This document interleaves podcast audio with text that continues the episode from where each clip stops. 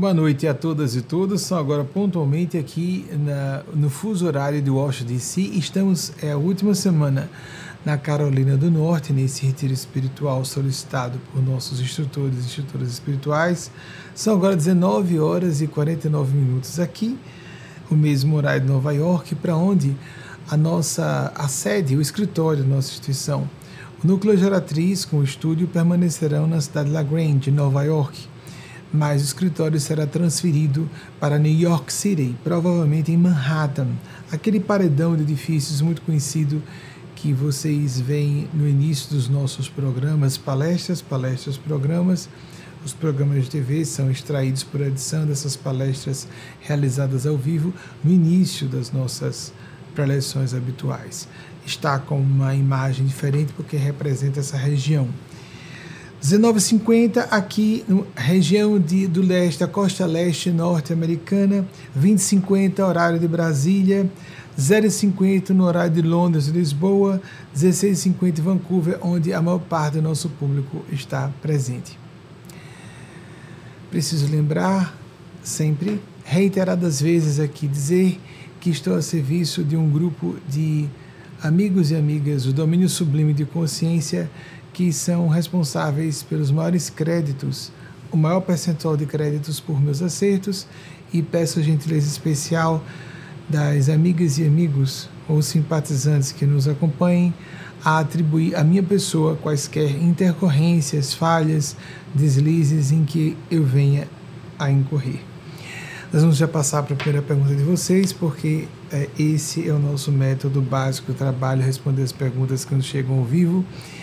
Algumas pessoas já começam a enviar perguntas por saberem disso minutos antes de começar a nossa palestra. E, embora eu não tenha acesso a isso, para manter o padrão de espontaneidade, há uma equipe que faz a triagem para as perguntas de acordo com o interesse coletivo e também dando uma arrumadinha no vernáculo para que vocês não sofram nenhum acanhamento público ao terem algum texto incorreto publicado aqui diante da multidão. Vamos passar a nossa primeira pergunta, portanto. Eduardo Nascimento João Pessoa, Paraíba. Como lidar com gatilhos para a maldade e nos horrorizar mais com mal em nós? Eduardo, gostei muito de você, em vez de falar essa expressão gatilho em português e na sua contraparte anglófona, é muito utilizada para distúrbios psiquiátricos ou pelo menos para distonias psicológicas mais graves. Mas é interessante você ter feito uma aplicação conceitual muito apropriada em nosso modo de ver para os fenômenos das sombras, da maldade que há em nós. É muito fácil, na condição humana, nos colocarmos na posição de vítimas o ego humano gosta de se colocar em posição de vítima. E parece que sempre somos agentes passivos e não ativos da experiência de sermos injustiçados ou sofrermos ingratidões. Não obstante nós possamos aumentar o percentual de nossa atitude na condição de alinhados e emparelhadas com a faixa mental da benevolência e da hiperlucidez, Faremos isso justamente quando conseguirmos detectar e depois de detectar, mapear com clareza onde estão nossas faixas, as lacunas em nossa psique que dão abertura às intromissões e intoxicações das forças da desagregação, os agentes do mal.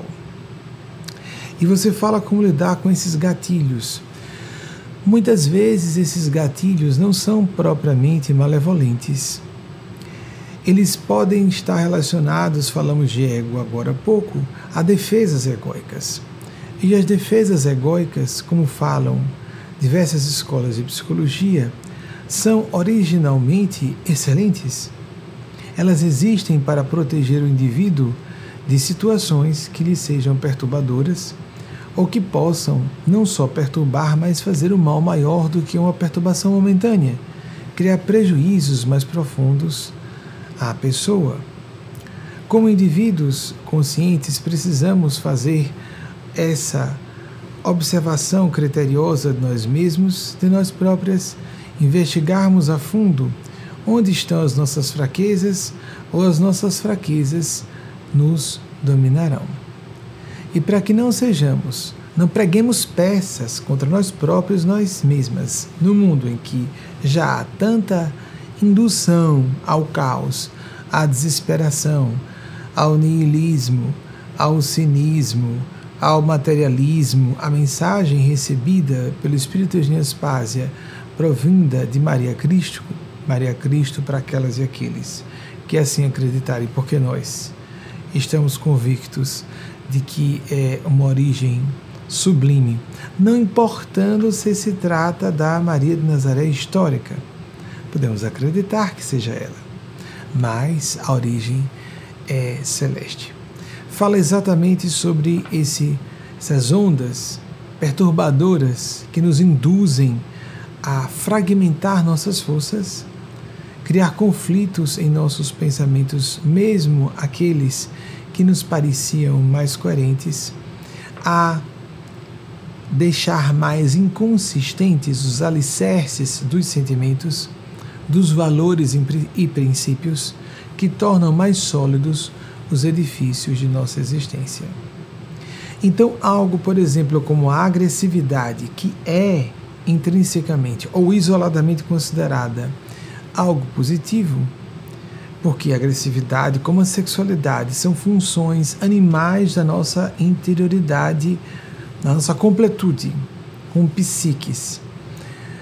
A agressividade pode ser canalizada para ações do bem, para nos tracionar a agir para o bem. Assim como a sexualidade é, em sua parcela maior, sublimada para atividades criativas em prol do bem comum, assim pelo menos deve ser. Quando, entretanto, uma pessoa desgoverna sua agressividade, ela pode eclodir na ferocidade. Isso nos remete ao grande poeta latino da Roma antiga, Ovídio, 43 a.C. a 17, que nos disse: A paz justa gera homens e mulheres. A agressividade feroz pertence às bestas. Existe a agressividade, que é a assertividade, o posicionamento bastante claro a respeito de algum assunto importante, a indignação justa, a raiva do bem, que nos faz, como profissionais, como mães ou pais, ser bastante até severos ou severas com filhas, filhos, atendidos, atendidas, clientes colegas de trabalho, subalternos ou superiores na hierarquia funcional das organizações profissionais a que dediquemos os nossos, as nossas energias no campo do trabalho. E essa agressividade é do bem, mas o desgoverno emocional que nos faz desmantelar o nosso equilíbrio e nos desalinhar com o nosso eixo, isso nunca é algo de origem benéfica mas se talvez tenha origem benéfica, degringolou para algo maléfico no momento em que nós colocamos as emoções, caprichos, paixões no sentido pejorativo da palavra e nos esquecemos que o bem comum, um ideal, uma vocação devem ter prevalência sobre as estruturas mais primárias, animalescas, mais sombrias de nossas almas. O mal em nós. Como lidar com os gatilhos? Primeiro, identificá-los.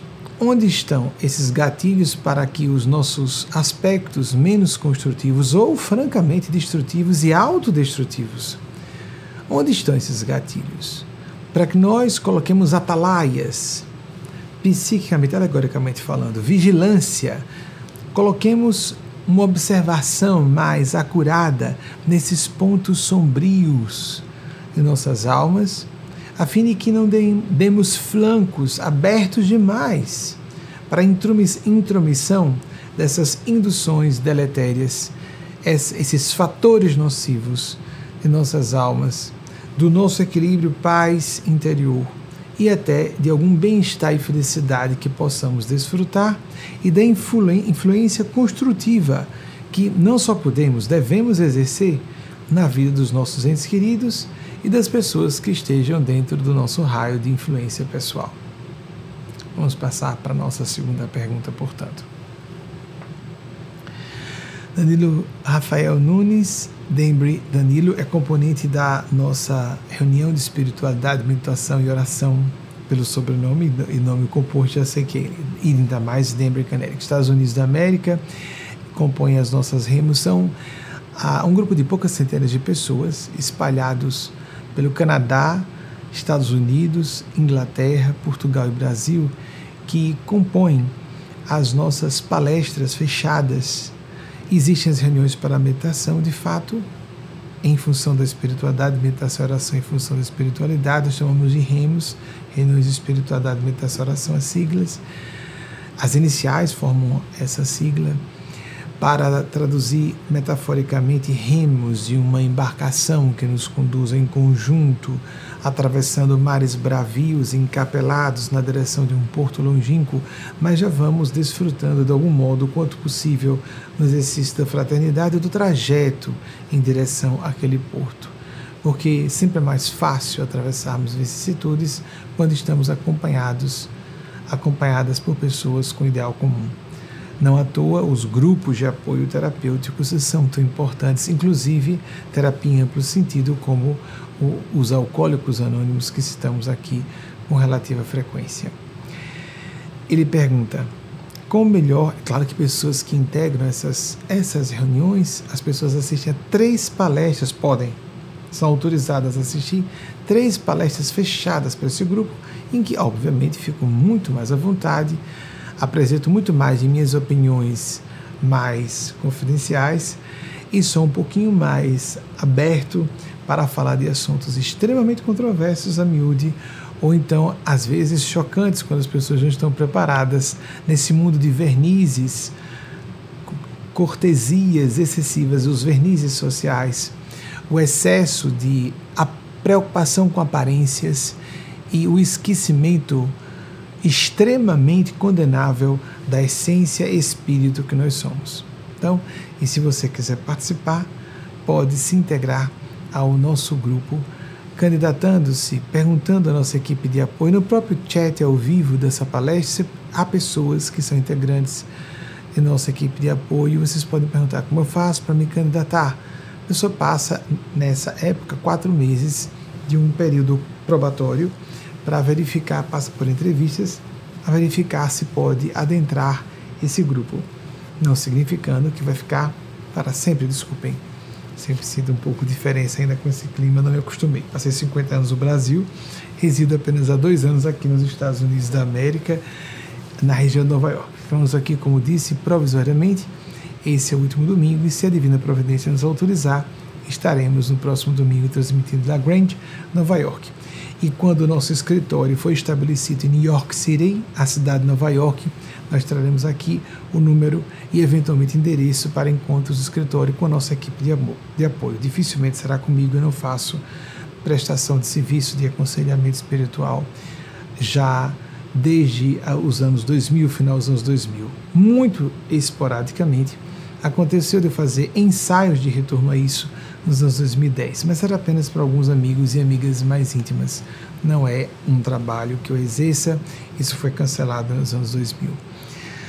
Como melhor interpretar a pergunta, Danilo, mesmo sendo nosso grupo, eu também não tive acesso.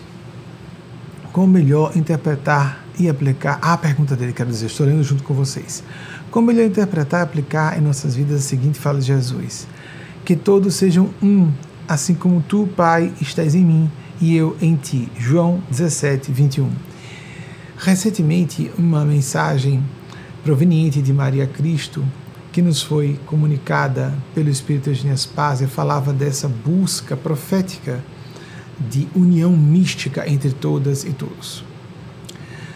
O espírito Eugênio Aspásia faz alusão a um fenômeno interessantíssimo que foi iniciado.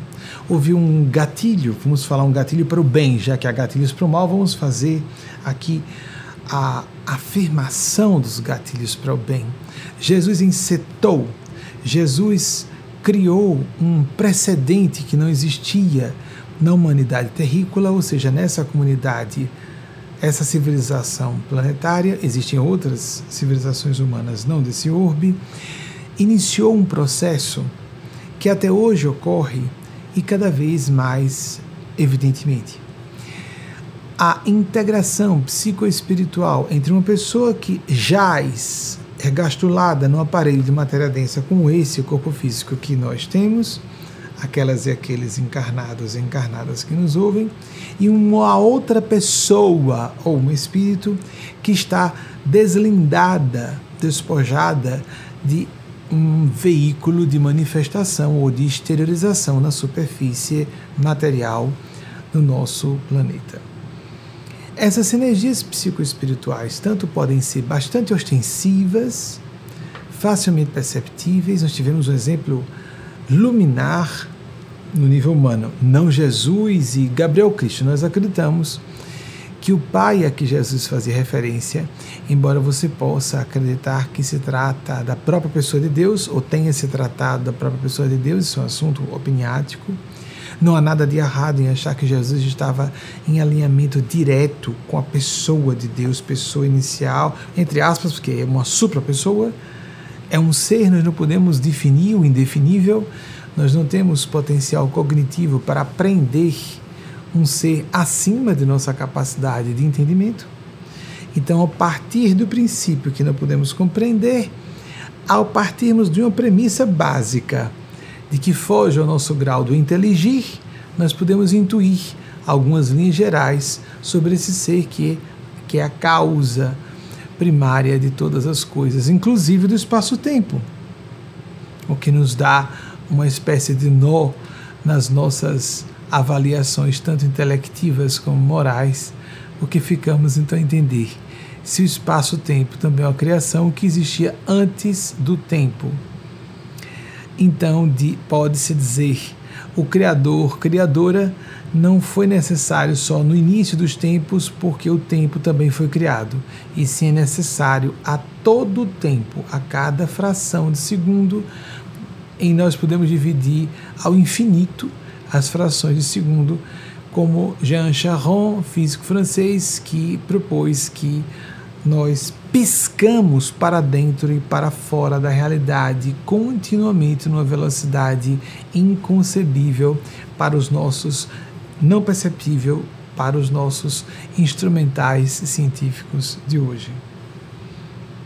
Quando nós buscamos essa unidade mística, então, no século passado, tivemos o nível humano uma emblemática exemplificação desse fenômeno.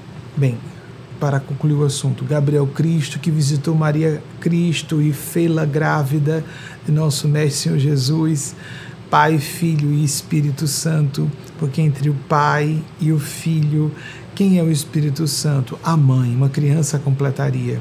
E se nós, em termos teológicos, dizemos que o Espírito Santo não é feminino ou não está no campo da feminilidade, estamos sendo blasfemos, dizendo que Deus é menos porque não tem atribuições femininas em si, atributos femininos em si. Essa é a nossa visão com muita convicção e achamos blasfemo quem diz algo em contrário. Deus, claro, tem a feminilidade em si, porque Deus é o absoluto ou a entidade absoluta.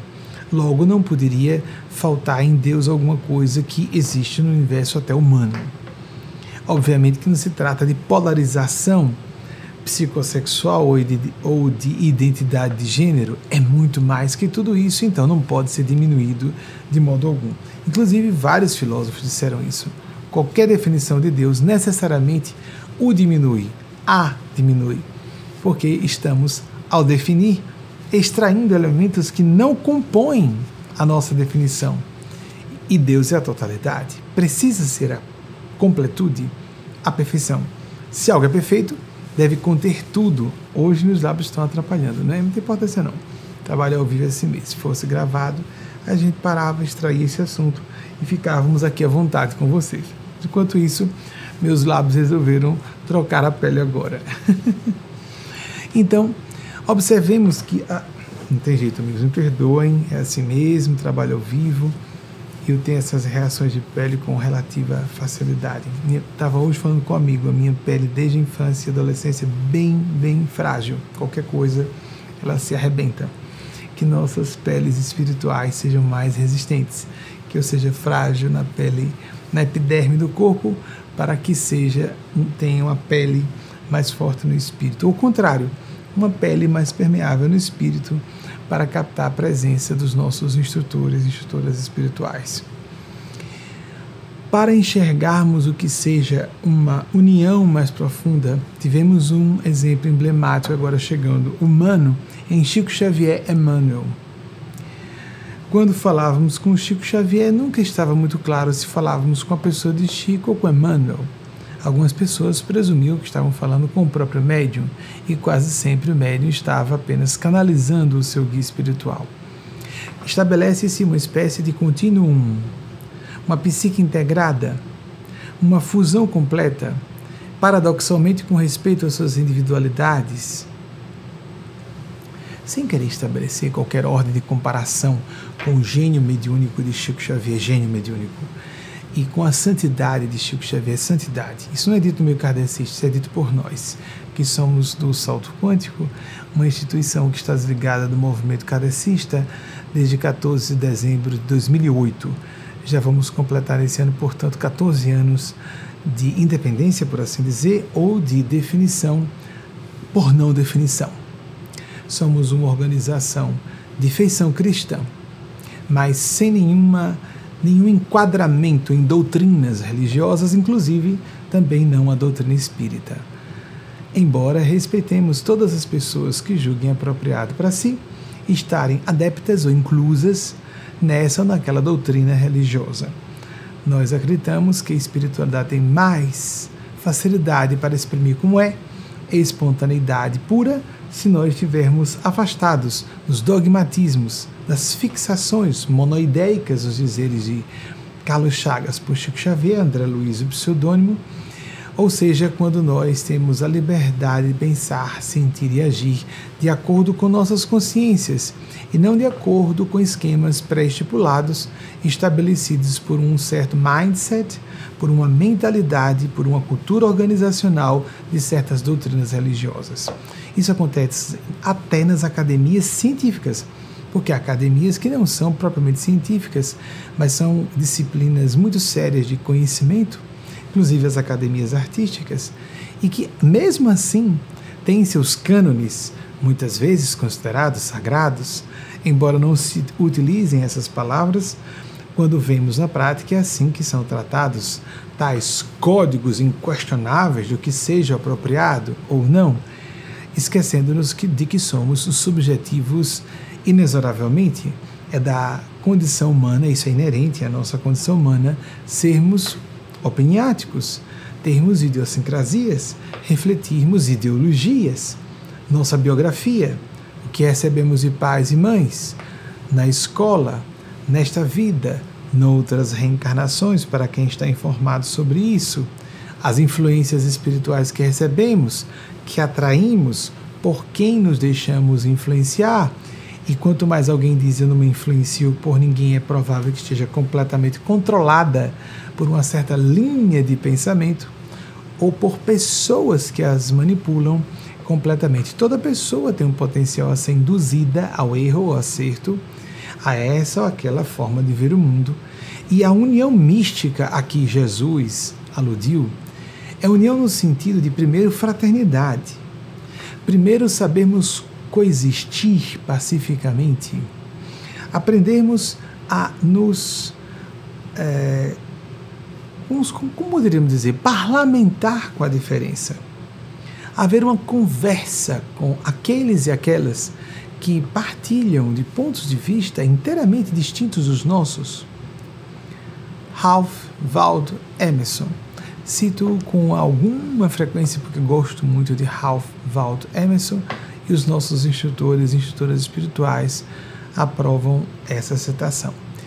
1803, 1882, pai da escola transcendentalista norte-americana, autor de ensaios excepcionais, recomendo enfaticamente o ensaio dele sobre amizade, o ensaio dele sobre a lei de compensação. Me impressionou muito quando tive acesso a isso. Ralph Waldo Emerson disse algo extraordinário sobre isso. As diferenças, a pluralidade de ideias em civilizações realmente avançadas, ou em comunidades humanas mais esclarecidas, mais lúcidas, ou entre indivíduos que sejam mais lúcidos, sábios, maduros psicologicamente, espiritualmente despertos, no nível humano. Que eu não incorra no erro vulgar de imaginar que esteja sendo atacado quando estou tão só sendo contraditado. Vejam só que fantástico, não é? Em palavras aproximadas, você falou inglês. Conviver com as diferenças, conversar, dialogar, diálogos, a lógica de dois, dialogar sem a discussão. A não ser que entendamos discussão, quando o diálogo esquenta um pouco, esfriamos depois e voltamos a conversar. A agressividade deve ser sublimada. Magnífica essa fala de Ralph Waldo Emerson, não é? A união mística tem que haver, tem que hoje, nível de desenvolvimento civilizatório em que nos encontramos, tem a ver com aprendermos a fazer os encaixes possíveis ou os pactos de convivência que sejam executáveis, que sejam execuíveis, viáveis no nosso de acordo com a nossa cultura, com a nossa maneira de nos organizar social, cultural, economicamente as diversas etnias, culturas, grupos linguísticos, perfis de personalidade, graus de instrução, etc, etc, etc. Por qualquer ângulo de observação, veremos diferença nos seres humanos. E a tendência é que a diferença seja estimulada paradoxalmente ao movimento, não é nem paradoxalmente, paralelamente ao movimento de uh, globalização e de uniformização castradora, empobrecedora da nossa riqueza, da nossa singularidade humana. Cada indivíduo tem contribuições específicas, personalíssimas, que pode oferecer ao mundo. Nós nos castramos e nos infelicitamos profundamente quando pretendemos corresponder a expectativas de terceiros, mesmo que pessoas muito amadas. Mesmo que julguemos e que até estejamos certos em pressupor que essas pessoas estejam bem intencionadas elas podem estar bem intencionadas e erradas em suas conclusões a respeito do que esperam de nós. Então, essa ideia, falamos na semana passada, né, na autora australiana que fala sobre o direito de nos, nos inventar continuamente. Mas retornando, vamos ficar agora nessa proposta trazida por Danilo Rafael e que tem a ver com o nosso Senhor Jesus, ao dizer que nós devemos ser um, uma, uma só pluralidade. Existe uma individualidade coletiva Existe unidade na complexidade, existem padrões que, quando observados de perto com microscópios, por exemplo, o que parece estável não está. O que parece sólido, como a poltrona, a cadeira onde você está, quem sabe recostado em sua cama, parece sólido, embora fofo, não é? Observemos que existem padrões de aparente uh, distonia ou de dinamismo. Isso é próprio da vida, polos opostos, não nos surpreendamos, não nos assustemos com as faces sombrias da condição humana e da existência como um todo. Se não existir um polo negativo ou destrutivo, não pode haver um polo positivo, construtivo, que entre os quais ocorra o fluxo energético, o fluxo, a corrente elétrica, usemos uma analogia bem pobre, o dinamismo da vida o fluxo da vida ocorre entre luz e sombras.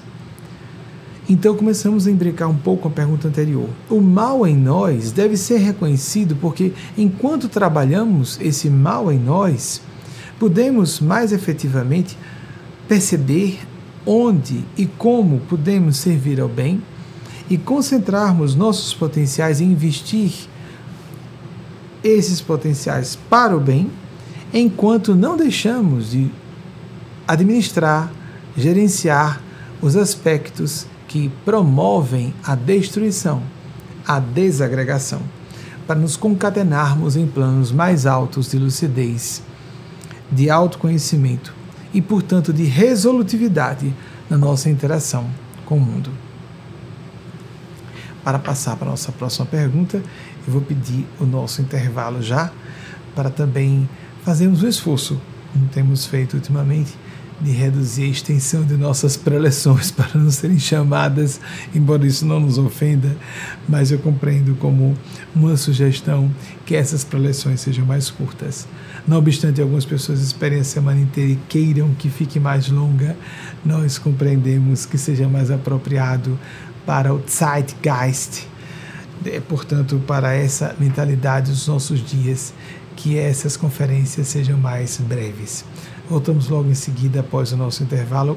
Eu acredito que realmente hoje dê para nós respondermos mais uma pergunta, pelo menos, ao vivo aqui com vocês nesse 17 de julho de 2022. Sete minutos em Nova York, para onde estamos voltando, é o núcleo central de nossa instituição está sediado o estúdio em La Grange, Nova York. O escritório será transferido, vai haver uma distinção para New York City, para a própria cidade de Nova York, por isso aquele paredão, paredão desde o início, do famoso paredão de arranha-céus de Nova York, Manhattan, provavelmente será em Manhattan mesmo. 20 horas e 27 minutos no, no horário de Nova York, de Washington DC. E daqui também da Carolina do Norte, onde estamos provisoriamente apenas por três semanas se a Divina Providência autorizar, estaremos transmitindo nosso próximo programa palestra, o palestra programa 20 horas e 28 agora, de uh, Nova York no próximo domingo.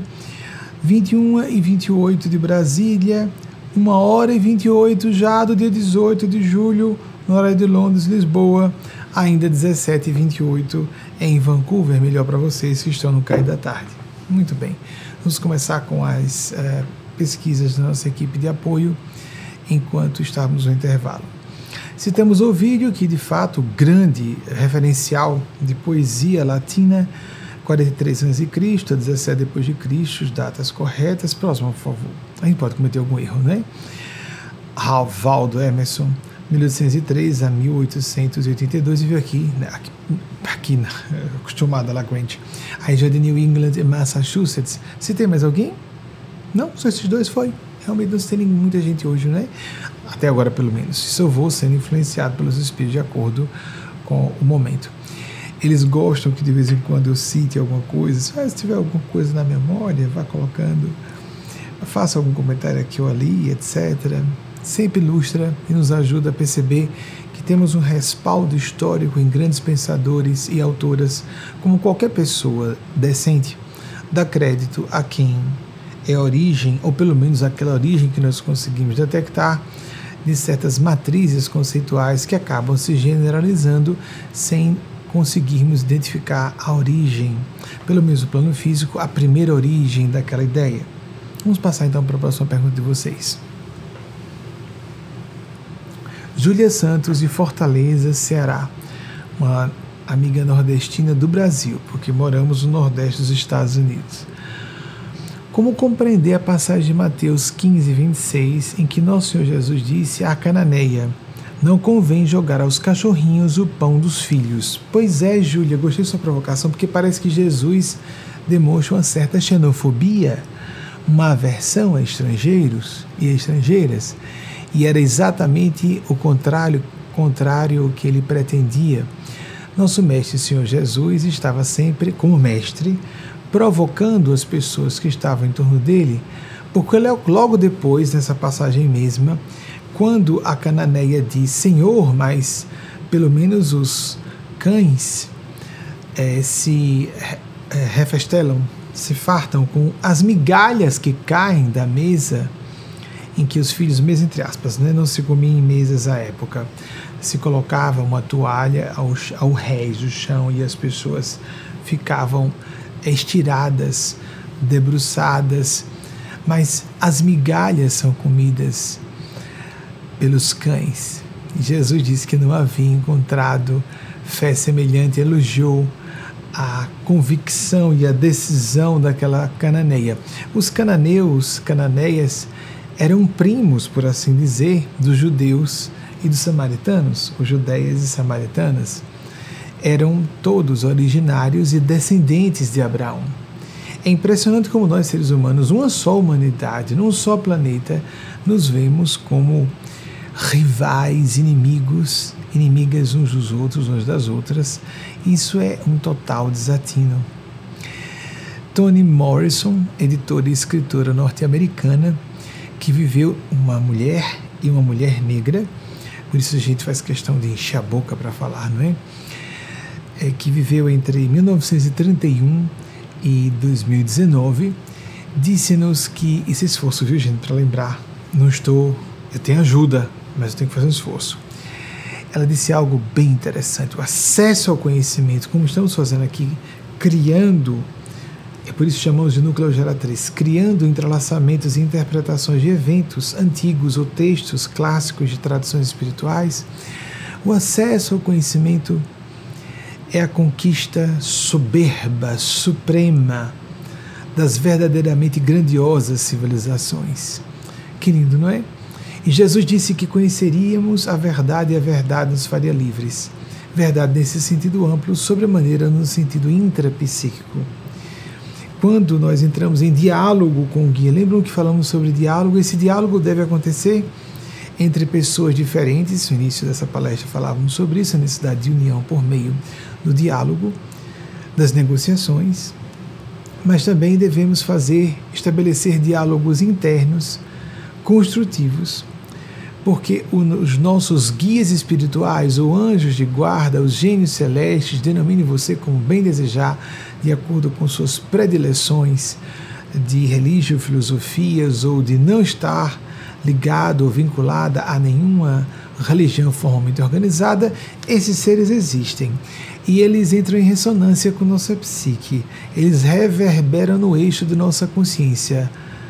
Le cœur de la vie, o coração da vida, o centro da vida, esse eixo, o, portanto, a fonte sagrada de onde promana o que de melhor pode haver entre nós, tem a ver com esse diálogo interno. E Jesus representa isso, ele provoca.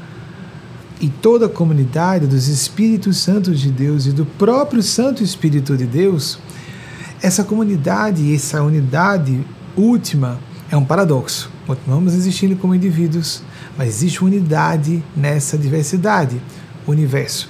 Outros autores e autoras já falaram sobre isso.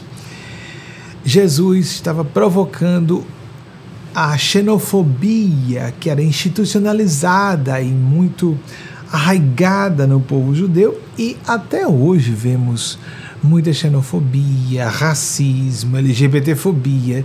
Jesus era contrário a todas as formas de hipocrisia, ou seja, de alguém se considerar melhor do que o que é, inclusive às vezes de forma fraudulenta apresentar-se melhor do que o que é, e em classes do poder religiosos, políticos, empresários, pessoas em destaque, em prestígio, como estavam todos representados naquela sociedade primitiva, no Sinédrio. Então, que nós nos afastemos dessas loucuras de considerarmos alguém tão apartado ou tão diferente de nós mesmos, de nós próprios, que não possamos ter empatia. Como, por exemplo, assim nós não podemos conviver em sociedade, mesmo que digamos, eu não posso ter intimidade com aquela pessoa, não posso, não deposito confiança nessa pessoa, mas posso não desejar o mal a ela, posso até ser útil ao bem dela, embora não deva compactuar, me tornar cúmplice do mal que ela faça e posso até combatê-la. Aquilo que eu falei sobre Ralph Waldo Emerson. James Joyce, acho que é porque eu não citei muito, né? Então vai. James Joyce, o romancista irlandês que é considerado, é, por, pelo menos até onde eu conheço, por grandes é, pensadores na área de literatura, um dos maiores escritores do século XX, romancista irlandês, viveu entre 1882 e 1941. vou dar um trabalho à equipe, né? em cima da hora vocês vão ter que pesquisar. Ele disse algo um pouco controverso, mas nós vamos aproveitar a parte boa. Ele disse que era melhor passar para o outro mundo de uma forma orgulhosamente brava, seguindo a paixão, a desvanecer e murchar tristemente na velhice. Nós podemos viver dignamente em todas as faixas etárias, inclusive na terceira idade, que cada vez está mais esticada, a longevidade humana está cada vez maior pelos recursos não só médico-hospitalares, farmacológicos, mas também o conhecimento mais profundo e a difusão de hábitos alimentares e, e de higiene, de sanitarismo, não só sanitarismo, mas a sanitização. Os princípios básicos de sanitarismo para a organização de cidades e residências, isso já existe há um bom tempo, como também de higiene. Mas vivemos uma era de sanitização.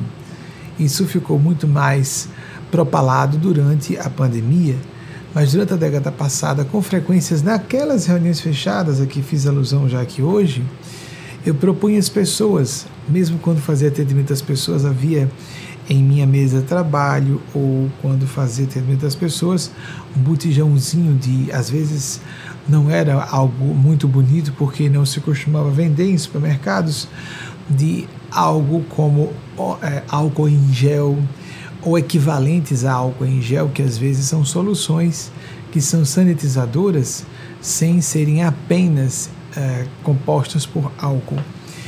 Estamos numa era de sanitização, agora está ficando mais claro, não é? Antecipamos para aqueles que já nos acompanhavam as palestras fechadas, terças hoje, terças, quintas e sábados, embora que nos domingos tragamos algumas pinceladas do que esses amigos e amigas do plano maior nos peçam que digamos.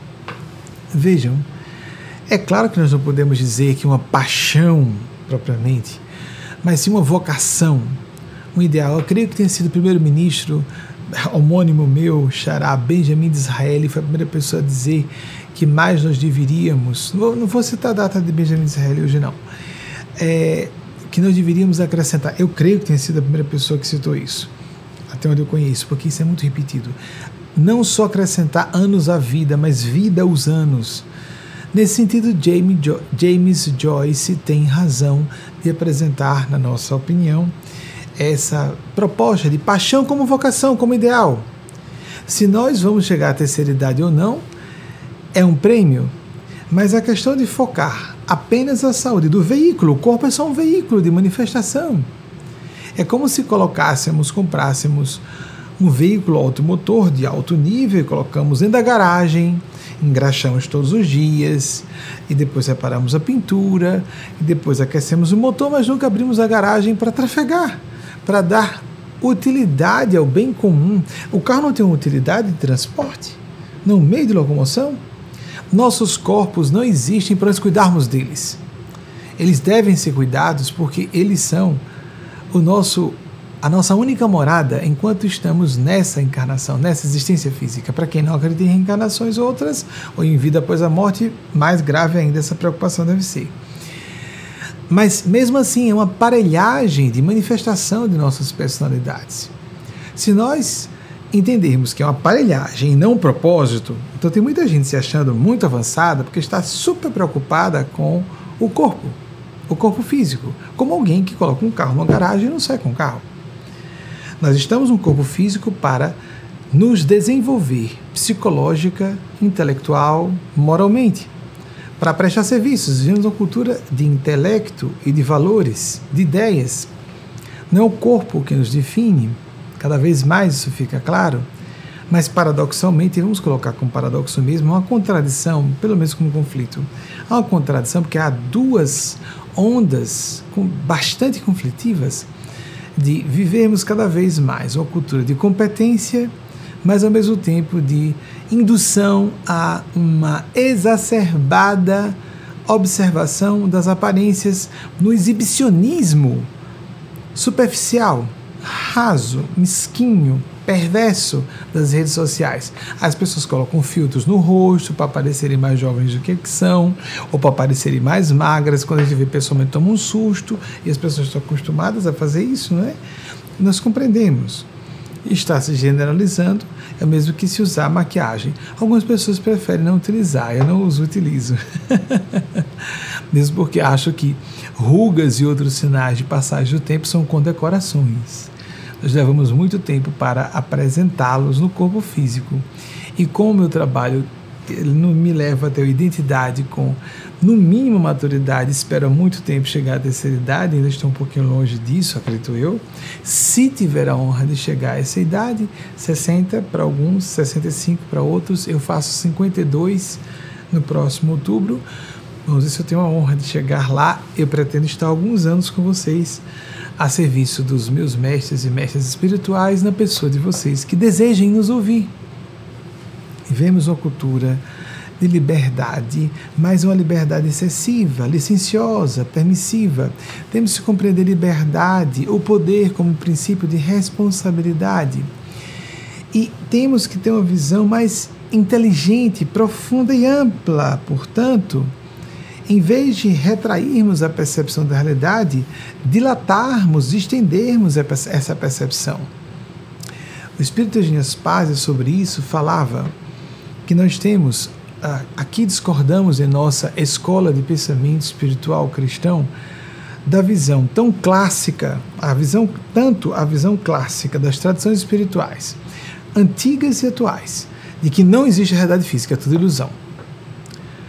Então, se vocês forem se aprofundar em diversos grandes pensadores e autoras da espiritualidade, nas suas melhores expressões de desvinculadas de religiões formalmente organizadas, vão apresentar que a realidade física não existe, é uma ilusão.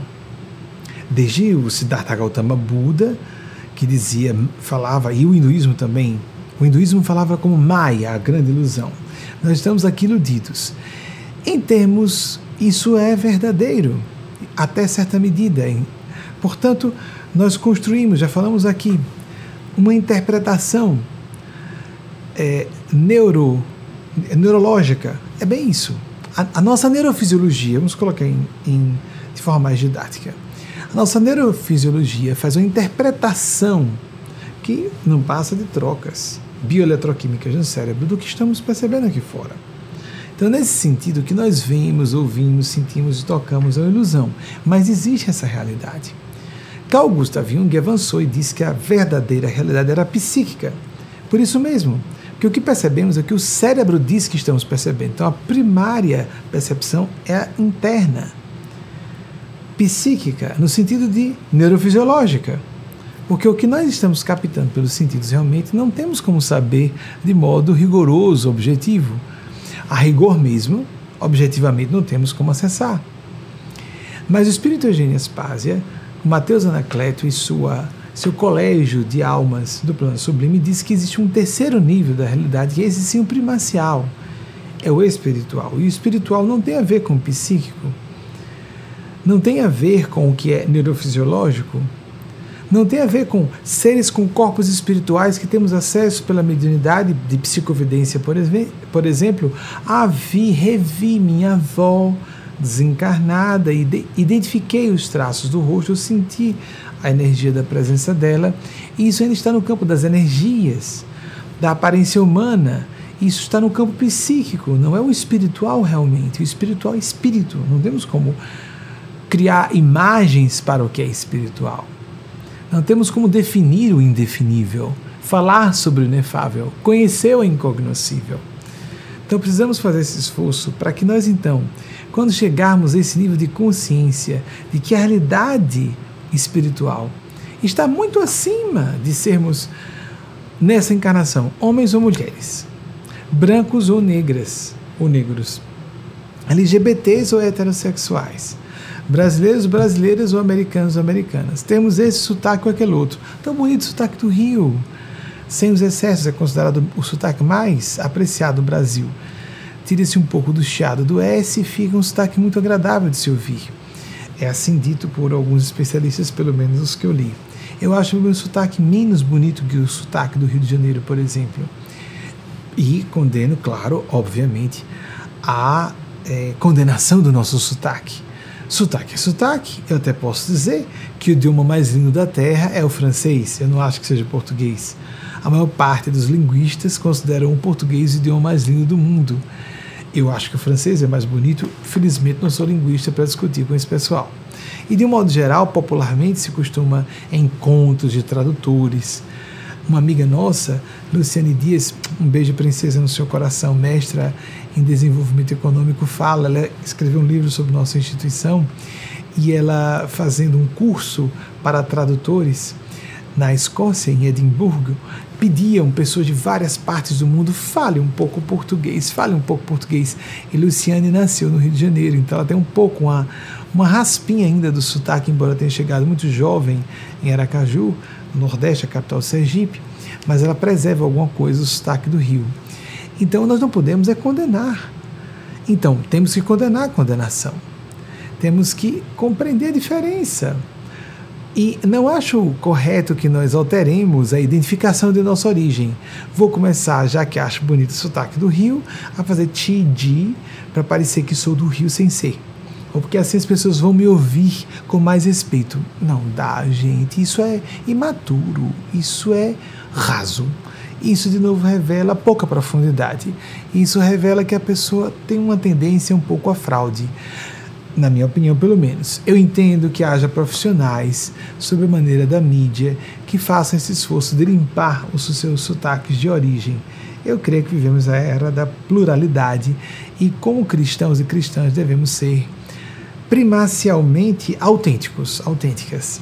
Desapego, autenticidade, perdão, fraternidade, são os princípios basilares do cristianismo. Então não vejo, parece uma preocupação muito fútil com a aparência, fazer um tizinho de é bonitinho, mas para quem nasceu nessa região, esse mesmo ti e di que eu faço, por exemplo, aparece muito em inglês. Ti di não existe em inglês, a não ser quando tem um G, um J, por exemplo, que a gente aqui como disse James Joyce, não é James Joyce, por exemplo, não é?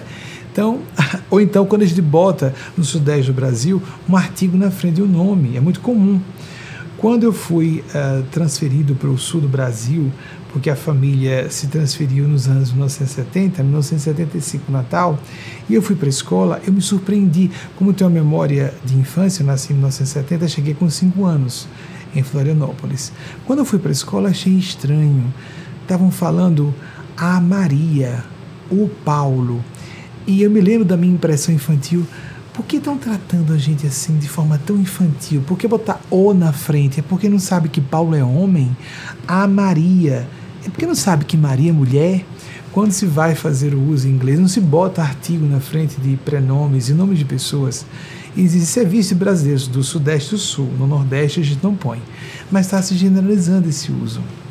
Estou falando isso porque normalmente só se vê os erros do Nordeste, não é?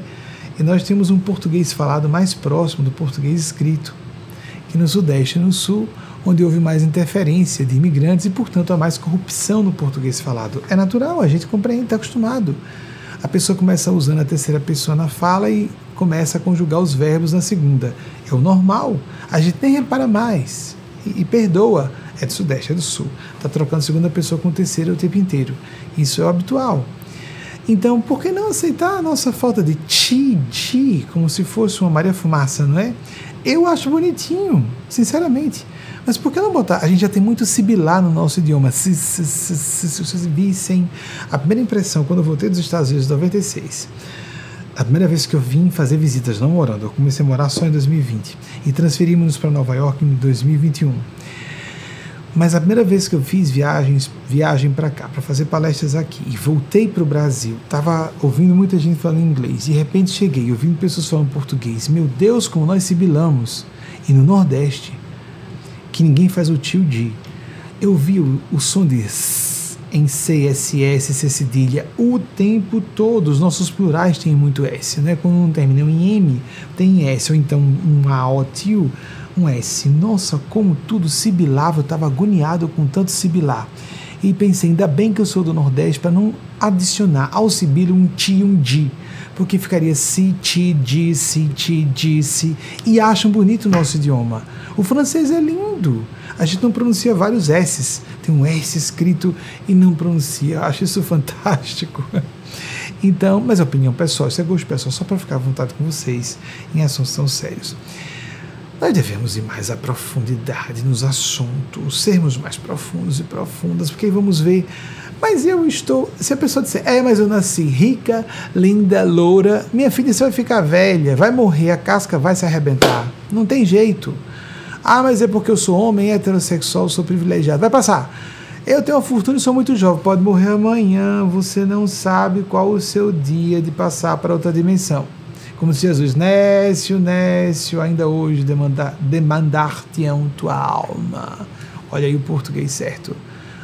Falando em segunda pessoa e o verbo fica na segunda pessoa também, a conjugação.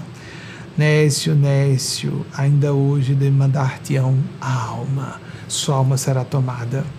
Então ele dizendo, isso é na situação em que o sujeito está dizendo, ah, meus celeiros cheios, né? Tô rico, tô famoso, tenho poder e prestígio. E amanhã a gente pode poder, posse, títulos, até títulos. Não, isso é conquista minha, título. Vai ficar. Os títulos não valem do outro lado.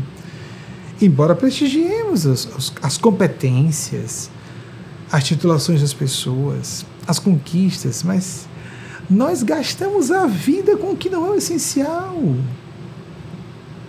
Isso é, uma, é um ato bizonho, uma, uma, uma, um ângulo de observação é, bizonho da nossa época. Nós temos que ser um pouquinho menos obtusas, obtusos. Como é que nós não enxergamos que tudo isso vai ficar? É muito comum.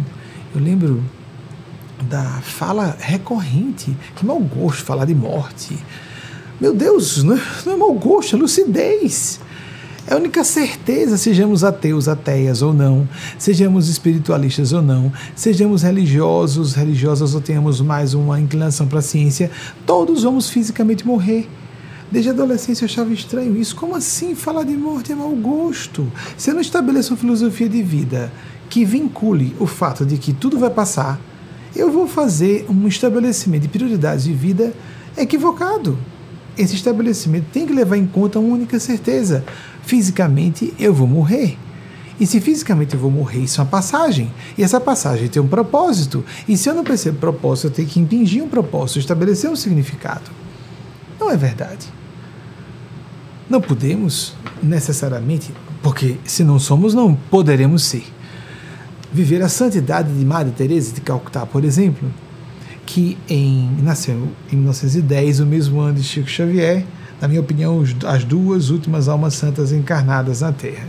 Agora estamos num período sem almas santas, para que fiquemos apenas com alguns monitores, monitoras um pouco mais velhos. Quando vocês virem alguém parecendo santo ou santa, cuidado, pode ser só encenação. Às vezes são pessoas que só parecerem boazinhas, são falsas, são, são fraudulentas. Eu tenho muitas amigas e amigos tímidos e amigas que são amáveis, doces, por até condicionamento a uma meiguice que lhes foi inculcada de tal maneira que fazem por automatismo e que não gostam disso e lutam para não ficarem tanto assim. Nós devemos ser afáveis, amáveis, diplomáticos, até políticos no trato social, mas não podemos deixar de ser francos, francas quando necessário. Matheus Calcutá, veja isso é santidade ela que viveu, nasceu em 1910 e desencarnou, ou veio a óbito, ou faleceu em 1997. Ela foi um referencial de santidade no século XX. Ela criou a congregação das missionárias da caridade quando foi já no final da casa de 30 anos. Perguntaram a ela o que foi que fez com que a senhora criasse essa congregação. Ela disse: Porque eu vi Adolf Hitler dentro de mim. Enquanto as pessoas têm ojeriza só e abominam os genocidas e têm horror e ódio, e o ódio vincula, ela viu que havia um traço de mal em si. Nós estamos voltando à primeira pergunta à segunda, né? Muito bem. Ela viu o mal em si. Eugênia fez, fez me fazer as pazes com meu nome dizendo isso. Diz, olha, meu nome não, não, Eugênia não gosto de paz o guia espiritual, né? Quem quiser pode entender que é um anjo guarda, um ET interdimensional, agora tá chique dizer isso, né? Muito bem, não tem importância, podem achar. Ela pertence realmente a outra humanidade mas porque houve uma humanidade que foi expurgada para a Terra e existe uma comunicação entre humanidades diferentes. E não importa muito falarmos sobre isso, não é o assunto hoje. Eu não gosto muito do meu nome, Eugênia. Acho, é um nome bonito, bíblico, é, significa filho da minha felicidade. É bom, bonito isso, né? Mas ela diz, mas na lusofonia é um mantra. Quando uma pessoa chama você pelo seu nome, o bem já em mim, o bem já está em mim. A pessoa está evocando o bem nela própria. que interessante, quando ela falou isso no início da década passada, eu fiz as pazes com o meu nome, que eu achava pouco sonoro em português. Eu gosto daqueles nomes redondinhos, Júlia, é, Pedro, Paulo, né? nomes redondos com a fonética lusofônica. Eu sou muito identificado com o idioma. Eu sinto o português uma pátria da minha alma. Acho lindo o francês, mas eu não estou dizendo que sinto que o francês, ah, eu sou um francês reencarnado, gostando, ah, nem quero, conheço quase nada. Sou um lusofônico de alma. Aprecio profundamente o meu idioma. Então vejam, ela disse: não precisamos viver isso. Mas quem puder, maravilhoso, ou em algum nível viver. Uma vez a Eugênia disse: transforme sua vida num hino de amor. E em um certo momento, mas isso é impossível, estou cheio de imperfeições. Ela disse, mas há padrões de perfeição em contextos de imperfeição. Madre Teresa Calcutá disse: espalhe amor por onde você for. Não deixe que uma pessoa saia de perto de você sem estar mais feliz. Fantástico, não é? Numa certa ocasião, vejam que lindo. Deixa eu vir para cá. Olhem só.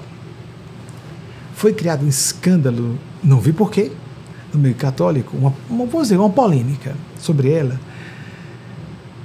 não só porque ela estava recebendo doações de uh, chefes do crime, na máfia italiana, por exemplo, pelo que eu me recorde, isso pode estar um pouco borrado.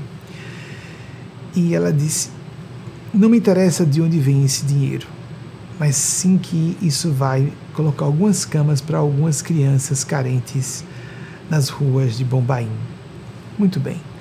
Numa certa ocasião, então a polêmica foi criada principalmente depois do seu decesso carnal, porque o seu confessor queria trazer a público que durante mais de 40 anos ela se debateu com a dúvida sobre a existência de Deus.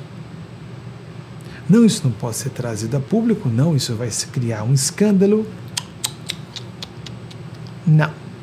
Isso é a expressão máxima da santidade. Ela estava com dúvidas da existência de Deus, sobre a existência de Deus, e não deixou em um momento de viver sua espiritualidade, seu devotamento, seu altruísmo de uma maneira extraordinária, emblemática para o século XX. Quando eu soube disso, que já conheci um outro episódio bem uh, legendário da vida dela, eu fui compreender esse episódio que vou narrar agora. Vejam que lindo de Madre Teresa Calcutá, uma católica, uma religiosa católica de origem albanesa e é, naturalizada indiana, se eu não me engano. Ela fui compreender porque ela falou que as almas santas são muito transparentes, podem ser muito duras ela se dirigiu a uma pessoa que estava em uma situação deplorável, mas tão deplorável que quando começou a receber socorro, a pessoa que recebeu socorro disse: Qual é a sua religião para que eu siga? Porque é a religião que faz você agir assim comigo. Eu quero seguir essa religião. Ela disse: Minha religião é o amor. Então, a pessoa que estava recebendo socorro disse: Então me diga quem é seu Deus, para que eu siga esse Deus. A resposta dela: Nesse momento, meu Deus é você. Enquanto houver uma pessoa precisando de minha ajuda, essa pessoa é Deus para mim.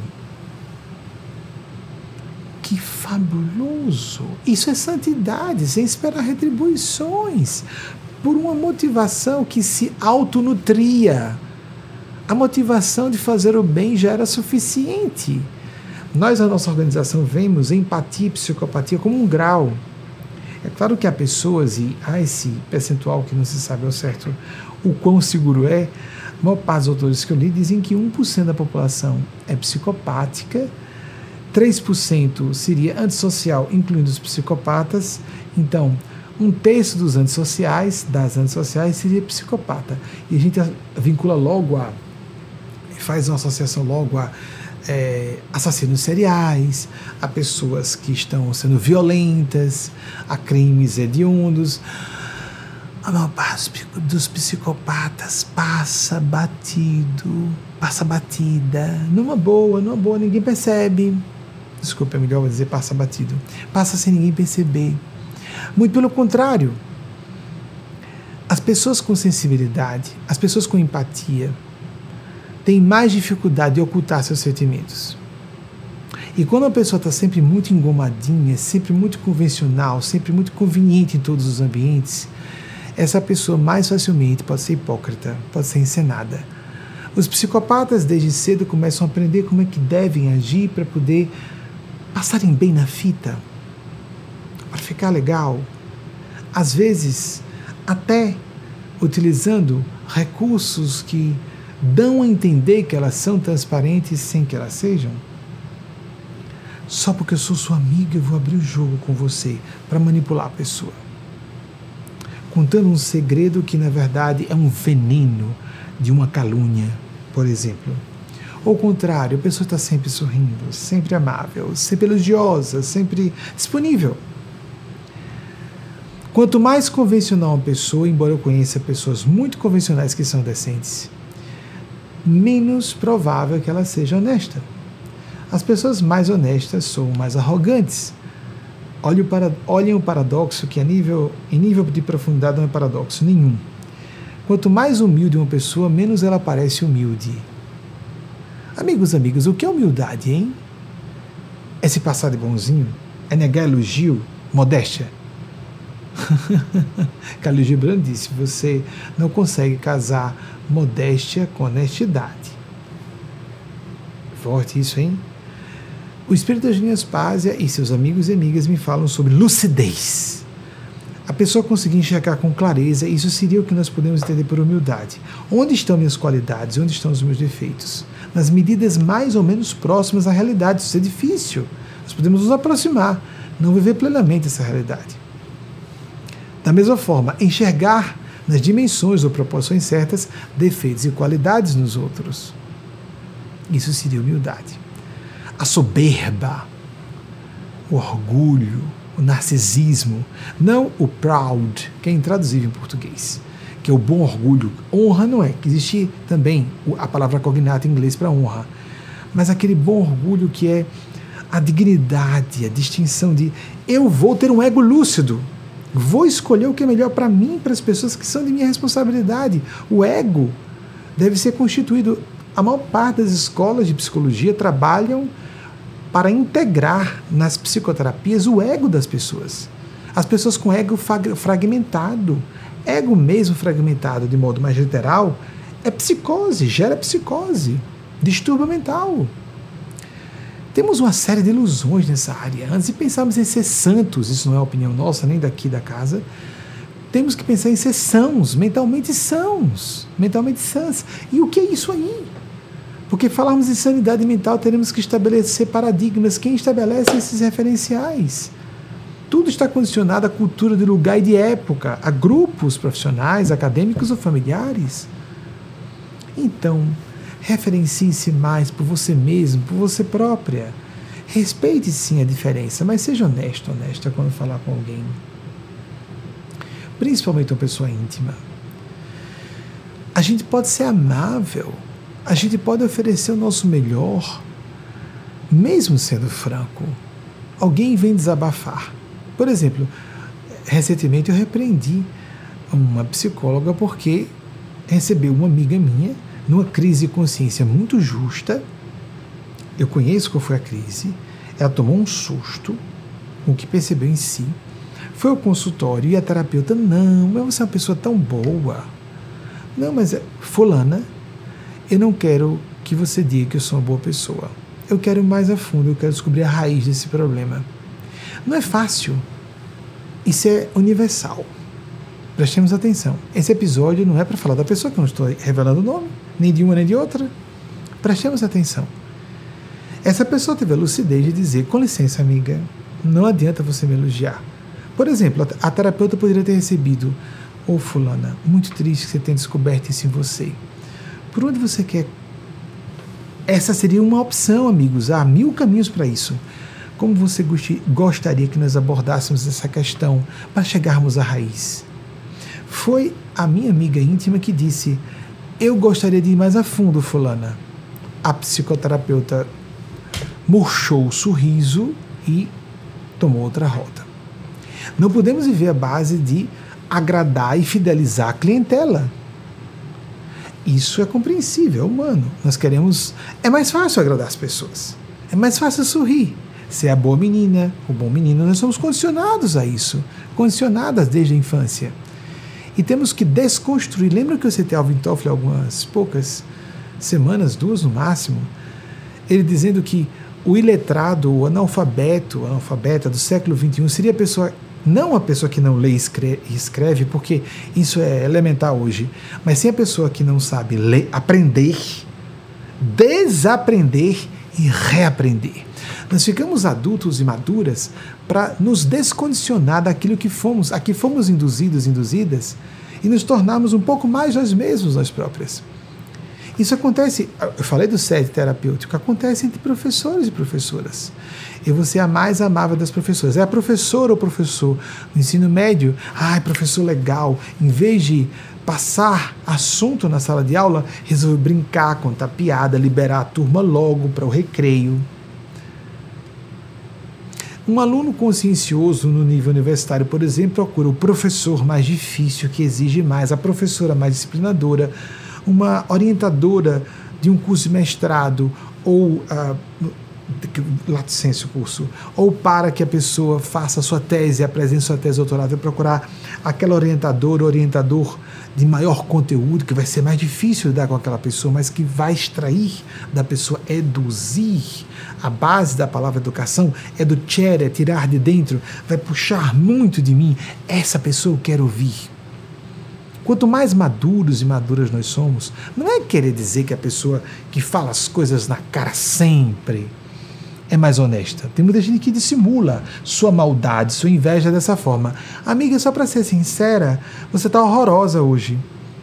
Tá mais gorda, né? Tinha uma pessoa que me dizia na juventude, daqui a pouco, que eu sempre tive tendência à obesidade, a gente vai empurrar você e você vai rolar, como um ó. Um ó rolando.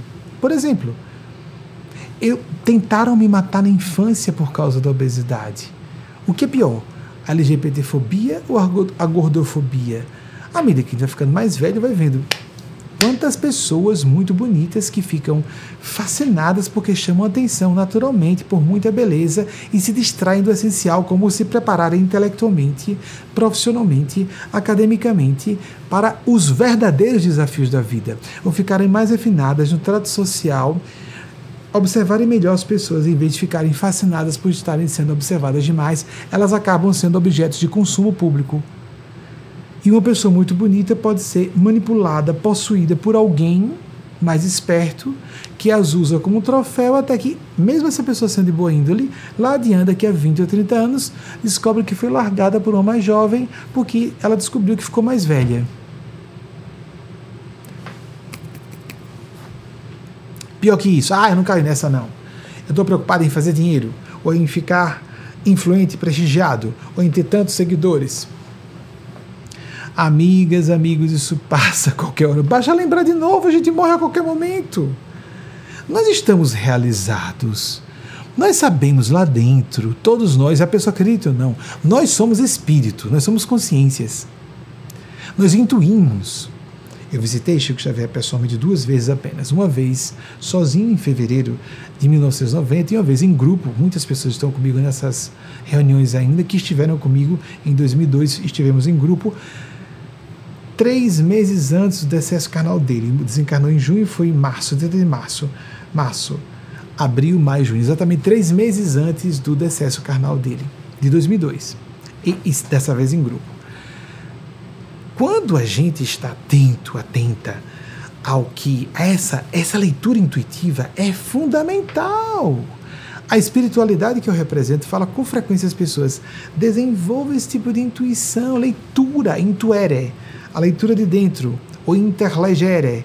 Bem, gere, interlegere.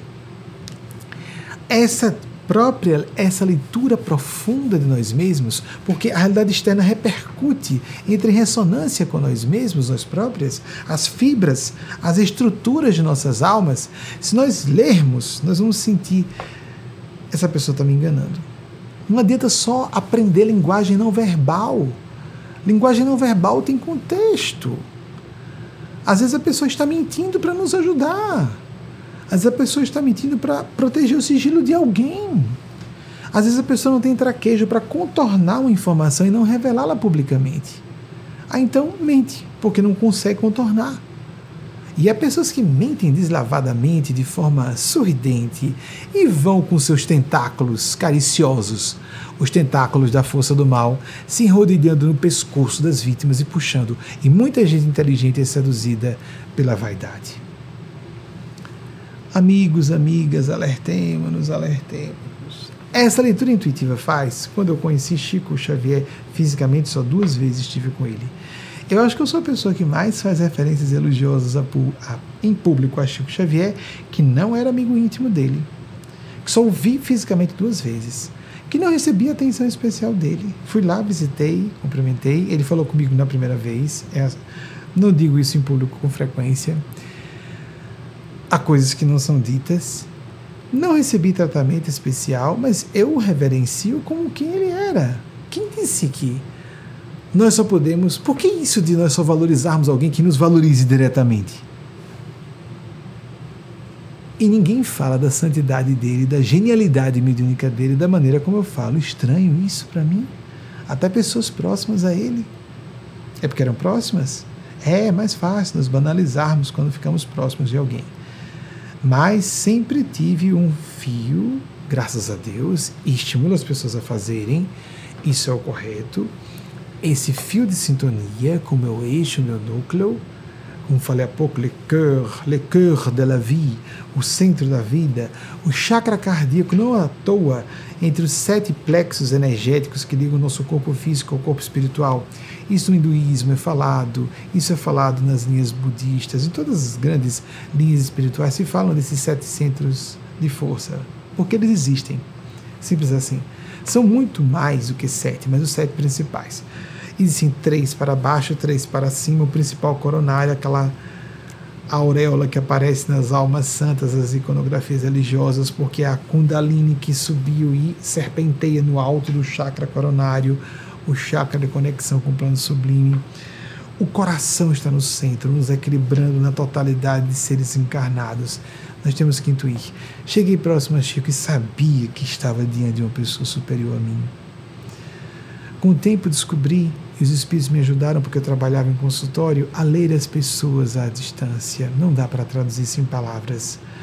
Amigos, falo isso sem qualquer preocupação de não parecer modesto, não parecer não ter importância.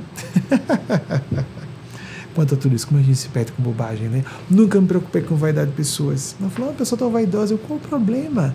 Ela tem que ser honesta. Ela tem que ser focada no bem comum.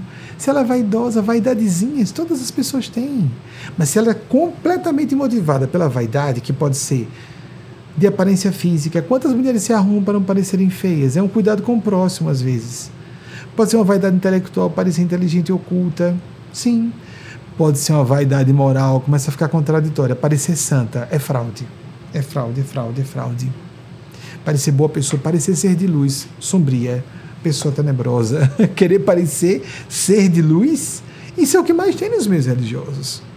Parecer santo. A voz começa a ficar ciciada e às vezes contrinado. Adolescentes inteligentes olham e dizem: essa pessoa está tá fraudando. Não, às vezes não, acreditem. Às vezes a pessoa se convenceu que ela é santa. Dez pessoas disseram que ela era. Ai, dá uma paz quando chego perto de você. Às vezes dá paz porque a pessoa só elogia, só sorri, só agradece, não repreende, não diz que ela está precisando corrigir a rota. Ah, essas pessoas são incômodas. Quando ferem o ego, eu não quero saber dessa pessoa. Não é aquela pessoa que quer ser a palmatória do mundo uma situação recente que eu tenho contato com muito poucas pessoas presencialmente. Ainda mais no período da pandemia, ficou perfeito para mim. Vamos passar para cá. Uma situação recente, o espírito Eugênio Spazia disse: seria melhor que você falasse isso pessoalmente com essa pessoa. Ai, Deus do céu, alguma coisa tem que falar presencialmente. Caramba, falar presencialmente é dose. Alguém pode dizer, não, vou, eu repreendo. A questão do ego. Para humilhar a pessoa, para atacar a pessoa, para se colocar como superior. Isso é comum. E pode ser útil. Às vezes, um pai severo, um pouco sádico, pode ser mais construtivo para a educação de um filho do que a mãezinha que quer passar de boa. Eu quero ser a mãe boa. Eu quero guardar uma boa memória dos meus filhos a meu respeito. Eu quero, eu estou competindo, eu falei sobre o set terapêutico. Eu estou competindo, às vezes preconscientemente, às vezes inconscientemente, às vezes conscientemente. Isso é fraude mesmo. Isso é quase psicopatia. Em vez de fazer o bem ao meu filho, eu quero ser o mais amado, a mais amada. Estou concorrendo com o meu cônjuge ou meu colega de parentalidade. Isso é muito comum. E às vezes vai para o inconsciente, a pessoa não percebe, mas de fora a gente vê e jura que é, que é deliberado, que é consciente e às vezes não é consciente. Então o Espírito de Deus Paz disse: Você está com acesso a essa pessoa presencialmente, não é? Estou, estou com acesso. Fale pessoalmente. Deus nos falar pessoalmente com a pessoa, repreendê-la. E aí então demorei um tempo. Chamei Wagner, meu esposo. Wagner, me ajude a espiritualidade quer que eu fale pessoalmente. Eu podia gravar um áudio, né? Porque assim é, a pessoa pode chorar ou fazer a cara de sofrimento sem eu ver. Pessoas que tenham um mínimo de sentimentos, não é nada de elogioso no que eu estou dizendo, isso é normal. Preferem não falar coisas duras aos amigos. Aí então, como estava teimoso, a um certo momento o espírito Mateus Anacleto começou a se comunicar. É devido você deve falar. E deve ser pessoalmente. O que, que eu fiz? Depois de respirar fundo, respirar fundo, respirar fundo, vamos, vamos, vamos. Pedi a Wagner para estar presente. Meu companheiro, como disse, e chamei a outra pessoa. E eu comecei a falar um assunto delicado que era importante para erradicar, arrancar uma raiz do mal na pessoa olhando para fora. Havia uma paisagem ao lado. É, Fulana, me perdoe, eu vou ter que olhar para fora. Para não haver confronto, eu disse isso. Não, não era para haver confronto, não. Era para não ver a expressão triste da pessoa, senão eu perderia a motivação de falar.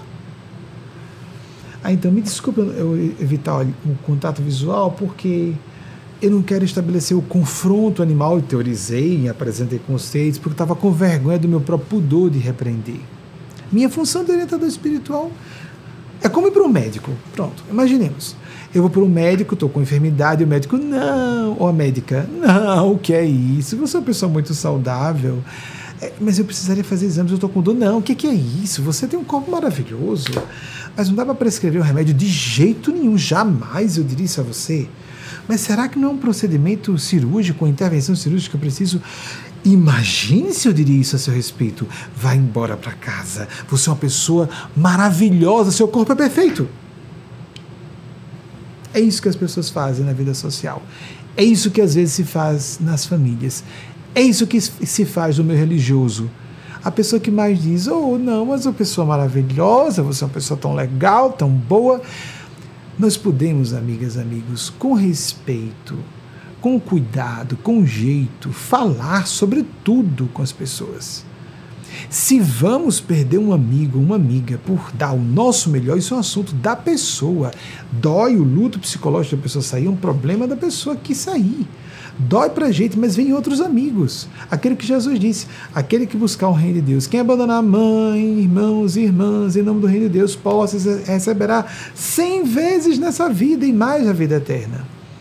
Aí com essa pessoa ficava falando, desviando o olhar. O que aconteceu? Sem precisar usar a linguagem não verbal, porque eu não estava nem olhando para a pessoa, eu percebi que as energias e fui ver o quanto era importante a fala presencial. Em particular, eu fiz atendimento em consultório. Foi necessário falar firmemente diante das pessoas, eu fazia baixar a vista e voltar a falar rapidamente, com pudor. É natural. Isso, amigos, isso não tem nada de anormal. Isso é o normal. Todos nós somos empáticos e empáticas, a não ser que sejamos psicopatas. Ou sejamos sádicos, curtir, derrubar o outro, para que assim eu me sinta engrandecido, inflie meu ego. A gente não pode constituir ou consolidar o próprio ego, integrar o próprio ego à custa de outras pessoas. A lei do karma existe. A lei da justiça existe e volta e nos cobra pesado o custo, principalmente se já sabemos que isso existe. Muito bem. Mas acontece para quem não acredita também. É, não acredito nisso, não, não acontece não. É a pessoa só não vai fazer relação de causa e efeito quando o mal voltar. Principalmente porque não volta logo para quem não merece. volta a médio e longo prazos e volta com efeito acumulado, acumulado, volta pior. E a pessoa será tentada a não fazer uma relação causal entre o que ela está sofrendo e aquele desastre moral que ela cometeu no passado. E fiquei olhando para fora e as energias da pessoa foram me ajudando a regular o que eu dizia, tirando argumentos e colocando outros que tornavam a fala muito mais suave.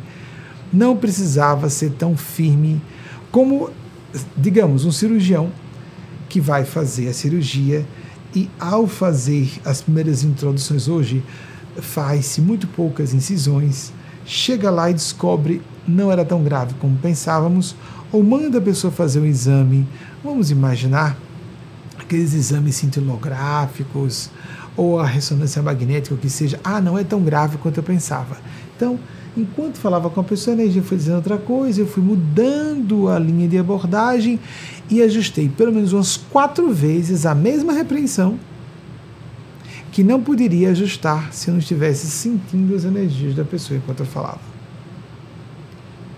Ai, que maravilha se pudesse fazer, porque o que acontece se eu tiver distância?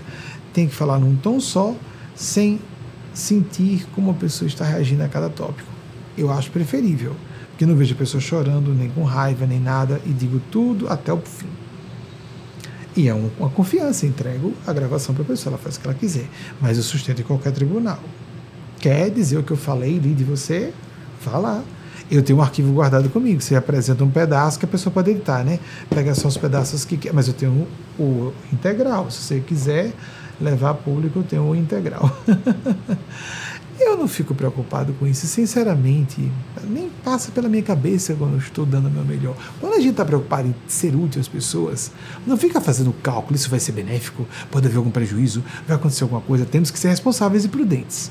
Jesus disse que os filhos desse mundo são mais prudentes que os filhos da luz, ou as filhas da luz.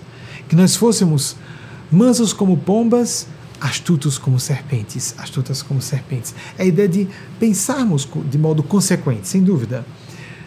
Mas não podemos colocar o interesse pessoal, o ego e a subpersonalidade animal à frente da consciência do ideal. Se alguém tiver de sair de nossas vidas porque estamos completamente identificados com o ideal, isso é um problema do outro e da outra. A gente é rejeitado por pessoas que nos fazem mal pessoas que tomam iniciativa de sair de nossas vidas e que estavam com energia ruim, nos interpretando equivocadamente. Quantas vezes nós abordamos alguém na adolescência, na juventude, para paquera ou para amizade, a pessoa nos rejeita, lá adiante a gente descobre, meu Deus, obrigado, olha quem me rejeitou. Ia ser só um problema, essa pessoa próxima a mim. Ou então pessoas que tomam a iniciativa de sair daqui a 5, 10 anos, a gente bota a mão na cabeça, graças a Deus, meu Deus, que essa pessoa não me quis, não aceitou a minha amizade. Prestemos atenção. As bênçãos e graças de Deus vêm travestidas de desgraça ou desconfortáveis. É muito comum isso, não é sempre, mas é muito comum que as graças divinas, no primeiro momento, para o imediatismo do ego, hedonismo, nessas personalidades mais primárias na Terra, soem esses presentes desagradáveis. As crises são desagradáveis. As desilusões, falou Eugênio no primeiro semestre de 1997. Perder uma ilusão. Como é bom! E se afastam as pessoas que não devem estar próximas a nós. E se nós não ensinamos ser outra pessoa, vêm as pessoas que realmente se afinam e conosco e apreciam quem realmente nós somos. Aconteceu isso ano passado, em duas ocasiões. Eugênia disse: Você deveria procurar essa pessoa. disse, não, faça isso não comigo. Essa pessoa é super problemática. Se ela soubesse, essa pessoa é super problemática. Você está você tá me pedindo realmente isso? Por favor, faça. Em duas ocasiões. As duas ocasiões. Uma em 2020 e uma em 2021 foram duas pessoas em dois anos distintos. É porque está um pouco borrado os meses em que aconteceram. Um eu sei que foi em 2020 e outro em 2021. Embora houvesse algumas iniciativas. E as duas pessoas eu pensei, meu Deus, essas pessoas são tão egocentradas, tão problemáticas, tão pouco autoconscientes, qualquer contato com essas pessoas vai ser extremamente desgastante. Porque eu sei qual é o meu perfil. Eu vou falar o que a pessoa precisa ouvir. Ninguém fala isso para essas pessoas. Não fala no sentido de machucar, mas essa pessoa acredita que amizades são as pessoas que não são, não, não sabe que não sabe. Todas as pessoas têm áreas de limitação perceptiva. Todos nós temos áreas de pontos cegos. E às vezes, pessoas que são muito inteligentes tendem a ser presunçosas. É fácil uma pessoa uma aptidão especial, muito insensada pela multidão, criar uma imagem idealizada de si e elas juram que são muito autocríticas e honestas consigo mesmas e não conseguem acessar, que não estão sendo. Diz Eugênia, você tem certeza? Pelo amor de Cristo, me libere disso. Uma delas, Eugênia pediu para voltar mais uma vez. Eugênia Spaz, o espiritual. Eugênia, tem certeza disso? Tem certeza disso? Tenho. É necessário. Procure. Eu gostaria de ajudar essa pessoa. Tá certo, vamos. Mas a pessoa vai achar que eu estou com tais ou quais intenções. É, pode pensar sim. Mas vamos procurar mesmo assim? Vamos. Vamos procurar mesmo assim. Aí nós demos a chance, mas amigos, amigas, cada vez que a pessoa que normalmente não acontece. Isso é raro, muito raro. Normalmente as pessoas me procuram, lógico, eu sou figura pública, quem se sintoniza procura. E principalmente porque meu trabalho é com a coletividade, não com indivíduos. É sempre estressante o contato com uma pessoa de cada vez. Porque é mais profundo, é profundo demais. Eu fico com receio de ser invasivo. Eu trabalhei em consultório com aconselhamento espiritual. Era terrível. Falava com uma pessoa, falava com outra. Por exemplo, quando vinha, vinham casais falava com uma pessoa, com outra, quando botava os dois juntos, eu apresentava minha opinião. Alguém ficava furiosíssimo ou furiosíssima porque não tem razão, mas não tinha razão. Então, Nossa Senhora, tem certeza disso? E era uma dessas pessoas até sentia, é da família espiritual, não é, Eugênia? Ela é, é, é. Veja esse sinal, aquele outro é verdade, é verdade. Então tá certo, estou às ordens cada vez que a pessoa não quis, eu, graças a Deus, meu Deus, que não quis contato. eu acho que se a pessoa, de coração, amigos e amigas, que se a pessoa soubesse que eu estava agradecendo a Deus porque a pessoa não estava querendo contato, ela teria me procurado. Mas é, é impressionante como as pessoas, como uma amiga disse isso hoje para mim à distância, como nós somos autodestrutivos, autodestrutivas. Freud alterou todo o seu, o seu edifício de sistema psicanalítico com a morte de sua filha. Precisou ver a morte da filha com a gripe espanhola, se não me engano, em 1920, a filha preferida dele, para ele sair da teoria, tese inquestionável, foi o motivo da ruptura, principal motivo com Jung. Ninguém pode questionar, olha o dogmatismo. Está vendo que existe nas academias?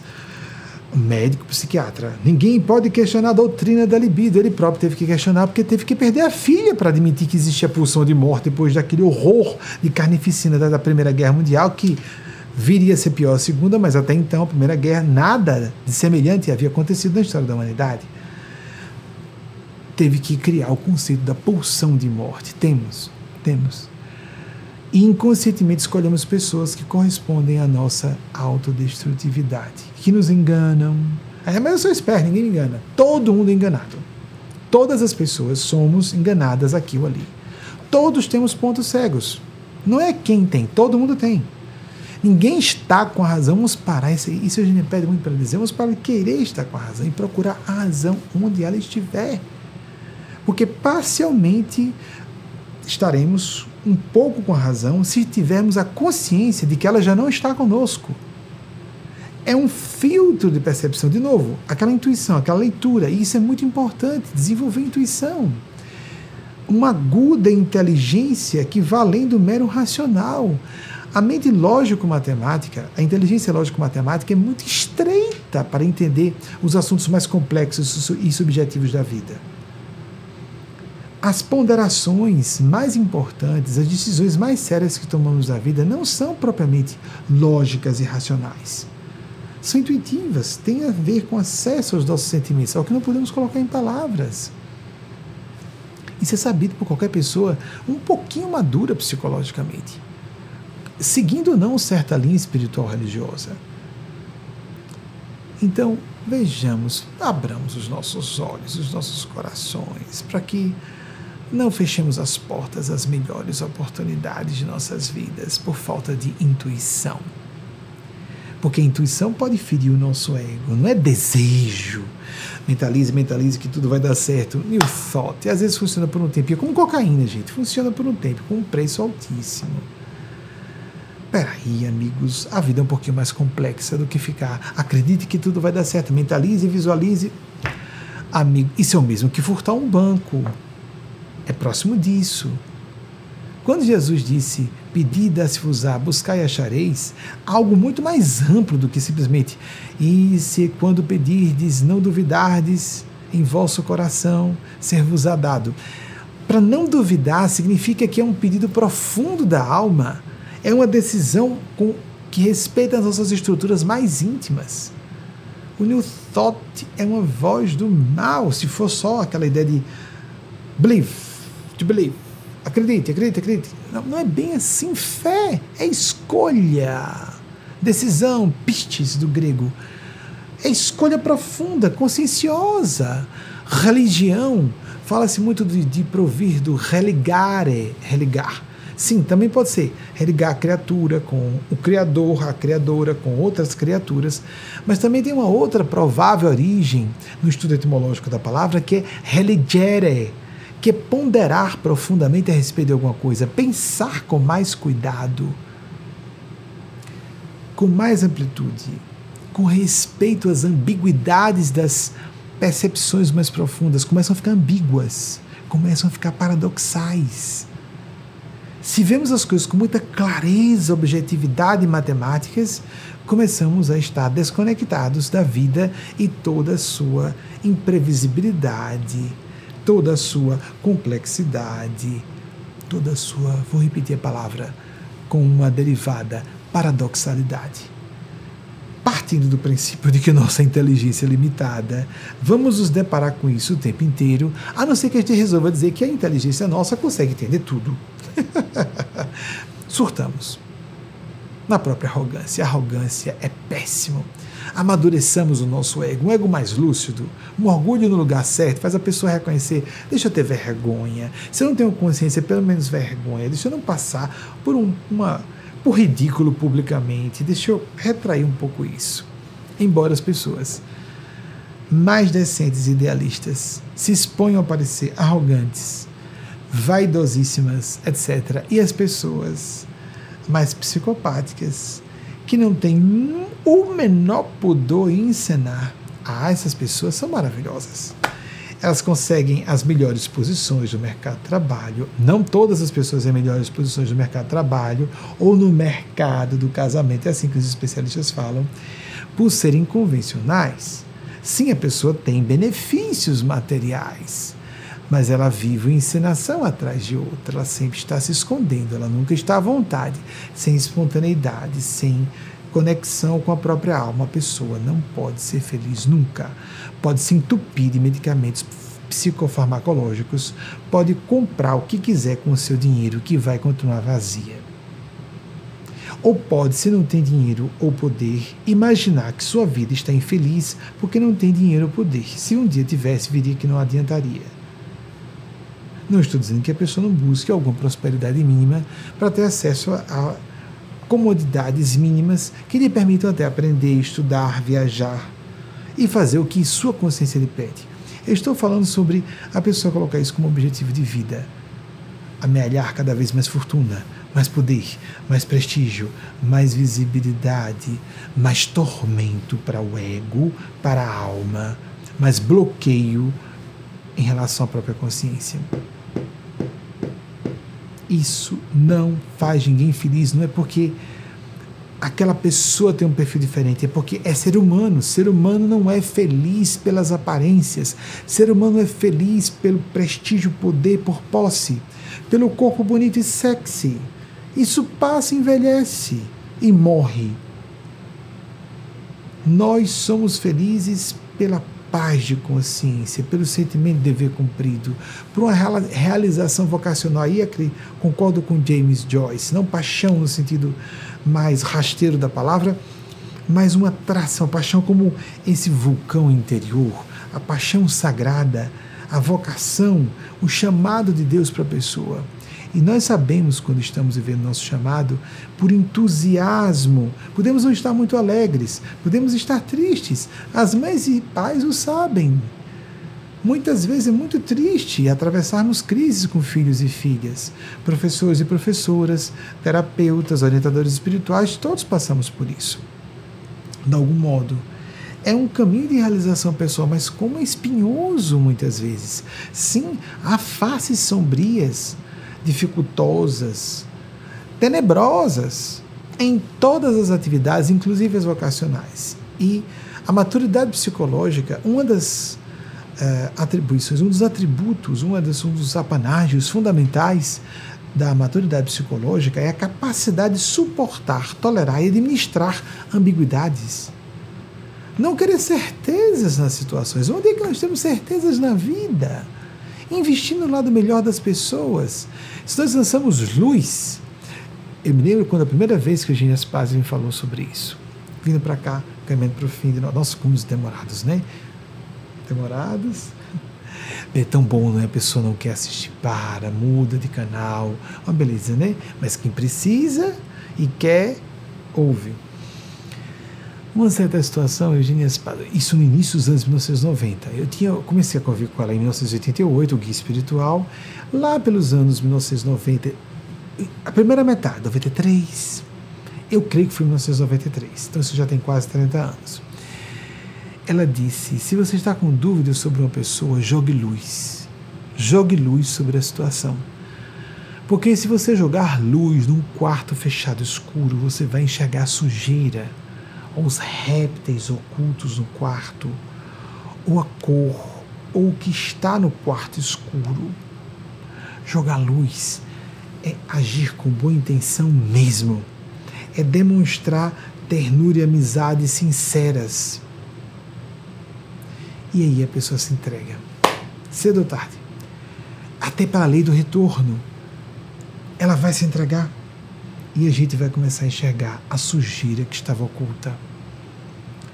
Não esperemos que a luz venha de fora. Não esperemos que a iniciativa boa venha de fora. Se nós tomamos a iniciativa, haverá pessoas benevolentes como nós que virão até nós, naturalmente. Se nós estamos sempre na base do cálculo, o que, que eu posso tirar de melhor nas situações e das pessoas? Nós vamos ver mãos querendo arrancar pedaços de nós em todas as situações e sofreremos, mesmo quando estivermos com a pessoa ao lado, que é de coração bom. Não conseguimos ficar felizes. O que acontece comigo quando eu não consigo ficar feliz? A pessoa gosta de mim realmente, eu acho que ela tem bom caráter, ela não quer me usar e eu não consigo ficar feliz. Eu não estou em sintonia com aquela energia, porque eu não tenho intenção de dar sinceramente. Então não entro em sintonia com a doação do coração, a energia boa que aquela pessoa passa. E eu começo a desconfiar da pessoa e eu começo a maltratar a pessoa e eu expulso o amigo, a amiga sincera que a divina providência me concedeu. E aí eu vou ficando cada vez mais com outros vampiros e pessoas parasitárias, julgando-as pelas aparências, até que de repente eu me desespero porque eu vejo que está todo mundo interessado. Claro, você expulsou as amigas e os amigos verdadeiros quando eles ou elas apareceram. Que é natural que se uma pessoa tem muito. Isso é, isso é humano quando a pessoa começa a ter mais prestígio, poder, dinheiro, o que for, fama, ela atrai principalmente pessoas que estão focando a posição dela. Precisa de mais maturidade psicológica para distinguir. E às vezes a pessoa prefere se enganar. Abramos os nossos olhos, os nossos corações. Às vezes só quando perdemos a fortuna, o prestígio, a juventude, às vezes passam décadas para a pessoa perceber lá na frente, quando não há mais tempo para recuperar as inúmeras, miríades de oportunidades e aprendizado, experiência jogadas fora. E nós vamos botar a mão na cabeça. Meu Deus, o que foi que eu fiz que eu não ouvi lá atrás aquela pessoa que me disse aquilo? Tarde demais. Para essa encarnação vai ter que esperar uma próxima. Mas isso é trágico. Isso é monstruosamente doloroso descobrir só na frente, como quando não há mais tempo de voltar atrás. Eu me recordo que uma moça me procurou e na adolescência eu tentei ver, não, será que é um distúrbio a homossexualidade? Eu falei com uma amiga, vamos, vamos tentar alguma coisa? Uma amiga que estava no final da adolescência como eu. Ela disse, não, não. Tem certeza, mas é só. Eu já tinha dito a ela que era gay, desde os anos 80 que eu falo. As pessoas se estranham, tanta gente se afastou achando ou é louco, ou é imoral, né? E aí tanta gente dissimula, casa-se com pessoas de gênero oposto, fazem casamentos de fachada e essas pessoas são as decentes, não é? Aí eu falei com uma amiga, tomara que ela não esteja ouvindo, amiga da época. Vamos tentar. Eu propus isso a duas amigas, para ver se funciona. e então, não, não. E eu me lembro que essa, uma delas conversou comigo e a outra só, hum, não, não, sem nem olhar para mim. Anos depois, depois de lançar o programa de TV, depois de me tornar uma pessoa prestigiada, ela apareceu e disse: Eu tomei um susto. Olha o preconceito por detrás disso também. Se é uma mulher, a gente tem que guardar o sigilo. Se é um homem, não. O homem pode ser devassado em sua intimidade. Eu não queria que as pessoas soubessem que eu tinha abordado aquela moça. Ela nem me perguntou. No final de uma palestra, nos anos 90, isso foi nos anos 80, quando eu falei com ela, que fez a proposta. Vamos tentar. Você já sabe que eu sou gay, mas vai lá que eu não sou. Adolescente para pensar isso, né? É, às vezes tem uma tendência bissexual. Eu gostava da moça, tinha muitas afinidades. Vamos tentar. Muitos hormônios, é mais fácil funcionar, não é? É claro que isso pode acontecer. Um homossexual pode casar com uma mulher hétero e satisfazê-la, mesmo que seja homossexual. Oh, meu Deus do céu! Claro que pode. Mas a gente não está sendo honesto com a pessoa. Porque a fantasia está em outro lugar, a cabeça está em outro lugar. Tem que ser pelo menos franco. Eu sou gay, você quer mesmo assim? Eu sei como tocar, como satisfazer você. Ou então vou pensar, botar um beijo na cabeça e vou transar com você. Que tristeza, gente. Bem, ou a pessoa se olhando no espelho para se citar com o próprio corpo, né? Porque é um corpo de um homem, ou de uma mulher, se for uma mulher gay, né? Amigos, amigas, é, eu compreendo o, a pessoa que está com medo da homofobia, da LGBTfobia, mas eu discordo e sei que as novas gerações cada vez mais concordam comigo. Nos anos 90, no final da palestra, voltando à narrativa, essa moça na frente das últimas pessoas, porque foram saindo, eu fazia uma fila de cumprimentos e as pessoas se aconselhavam enquanto eu ficava em pé ali mesmo. E uma moça, essa moça foi tinha assistido minha palestra e na frente de outras amigas que tinham ido com ela. É uma pessoa quebrada, eu não vejo isso com malevolência de modo nenhum. Ela disse: Como fui burra! Acreditem, ela falando sorrindo, com orgulho, e apontou para mim: Este homem se ofereceu para fazer sexo comigo, como foi burra! Burra, bem alto, como se fosse um surto. Porque eu não aceitei. Eu, aquele constrangimento. Primeiro, na época, eu fiquei constrangido por ela, aquela vergonha alheia, não é? Meu Deus, ela está se expondo na frente de todo mundo. Nem percebi, hoje a minha perspectiva é que ela me desrespeitou. Ela não, ela não me perguntou se podia abrir aquele sigilo de que eu a tinha abordado, porque isso deveria ser elogioso, né? Que eu a abordei. Não, ela tinha me rejeitado. Um homem pode não gostar disso ser dito. Mas na, na época eu fiquei só, caramba, ela tá falando na frente de todo mundo. Aí Benjamin me dê só 15 segundos, eu resolvo essa parada. Bem, como ela ia resolver se eu não quisesse resolver? Tem que os dois lados quererem, não é? Não, ela não foi burra. Ela estava na base do cálculo. Eu não era um parceiro interessante, adolescente, sem dinheiro, sem prestígio, sem nada. Então, ela não quis. Ela se envolveu com homens endinheirados na época, que tinham posses, que tinham status, e que a destrataram, e que a jogaram na lama. Mas eu, quem eu era para? Era só o cara que dava atenção a ela, que a procurava. Quando eu comecei a perceber que eu procurava as pessoas que não estavam procurando, eu, peraí, deixa eu me concentrar. Só fui perceber isso quando eu me concentrei na causa. Eu perdi muitas amizades por isso, porque da, da, da adolescência. Que eu me foquei completamente, eu foquei completamente a causa. Então, desapareceram essas amizades e quando eu fui me dar conta de por quê, era porque eu não estava indo atrás delas. Elas não estavam retribuindo vindo atrás de mim.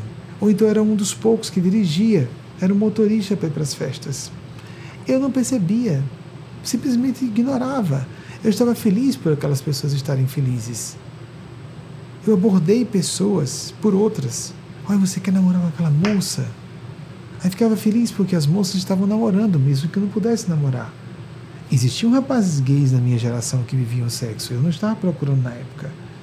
Ainda mais aquele terror da AIDS que ajudava realmente.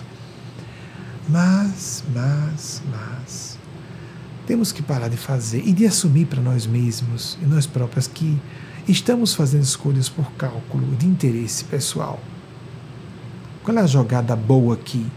Aí nós perdemos às vezes oportunidades. Para mim foi ótimo é estar com a moça. Já pensaram se eu engravidasse essa moça só na tentativa? Às vezes uma experiência só, corpos jovens, muito férteis, numa tentativa só, poder engravidar a moça. Já pensaram? Eu não estava prevenido com camisinha, não. Ia ser no cru e no nu, ao natural. eu cometi esse, esse despautério. Devia ter uns 17 anos ou 16, alguma coisa assim. Caramba, graças a Deus, meu Deus.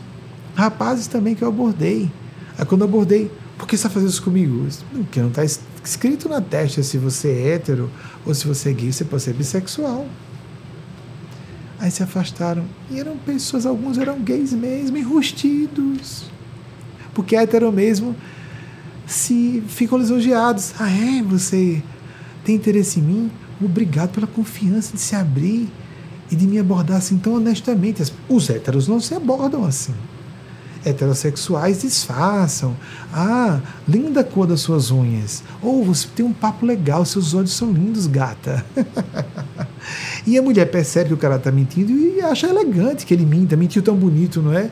Na verdade, está querendo levar para a cama. Mas ele está sendo educado. A cantada não é feia. E aí a gente tem que ser transparente, dizer na cara, não é? Para ser um gay honesto. Não pode ocultar antes de dizer logo? Quantas hipocrisias, quanto preconceito, não é, amigas, amigos? Como a LGBTfobia, misoginia, racismo, preconceito contra pessoas com sotaque no do sul, do sudeste, principalmente do sudeste. O pessoal do sul é discriminado também, viu, amigas, amigos? A questão é que a pessoa tem que ter o sotaque de São Paulo, capital, do Rio, capital. Tem que ter para pessoas medíocres, mesquinhas. Pessoas um pouco mais profundas não avaliam ninguém por isso. Lógico. A gente avalia as pessoas por ideias, por valores, por comportamento, por dignidade, por ser uma pessoa íntegra, ser capaz. E não como é que é a aparência da pessoa. Ela parece bonita, ela parece sexy, ela parece mais jovem, mais velha. Para certas funções como a minha, quanto mais velho, melhor. Quanto mais experiente, melhor. Não é verdade? No Brasil, uma pena. Por exemplo, aqui nos Estados Unidos, nós vimos o jornalismo, aqueles o tradicional o telejornalismo norte-americano, quando surgiu nas TVs a cabo no Brasil, a gente tomou um susto. Os repórteres cheios de camadas de cortinas de pelanca, homens e mulheres. No Brasil, só gente jovem pode aparecer na TV. Até hoje, às vezes editoriais internacionais da CNN, da BBC, Aí colocam a linha editorial que está escrevendo o texto por trás e uma pessoa para apresentar jovem na frente. Às vezes tece um outro comentário, mas normalmente quem aparece é gente jovem, porque o Brasil, o brasileiro quer ver gente bonitinha na TV. Paciência. Paciência. Aí a gente perde o melhor. A gente perde de conviver com outras gerações. Como eu fui uma criança e um adolescente que queria sempre andar com pessoas mais velhas, eu vejo isso tolo. E na era da internet, das redes sociais, isso piorou. E as pessoas mais jovens perdem de acelerar o seu processo de amadurecimento por não conviverem com pessoas de faixas etárias adiantadas, como no passado acontecia. Mas nós temos só nessas remos que a única exigência é que sejam maiores de idade. Das algumas centenas de pessoas, temos um grupinho menor dos que são da geração Z que nasceram de 1997 para cá. São poucos, né? Porque para serem maiores de idade tem que, tá, tem que ter nascido de 97 e 2001 para 2002. Não me lembro de ninguém aqui em 2002. Até 2001 tem. E poucas pessoas são garotos e garotas, para mim, a perspectiva de uma pessoa de quase 52 anos. São adultos jovens, adultas jovens, mas bem mais maduros, bem mais maduras do que a sua faixa etária. E estão interessados em coisas mais profundas, com mais conteúdo. Não querem viver de superfície, da periferia dos fenômenos. Elas querem para o centro, para algo mais com conteúdo, algo mais substancial, algo que nos satisfaça em profundidade, algo que realmente nos tra traga significado, propósito, raison d'être, razão de existir, algo que nos faça mais felizes no sentido de paz, felicidade, paz e felicidade, a bem-aventurança que Jesus falou, bliss de, de Joseph Campbell. Citando aqui mais uma vez para aquelas aqueles que já ouviram, mas isso é muito importante.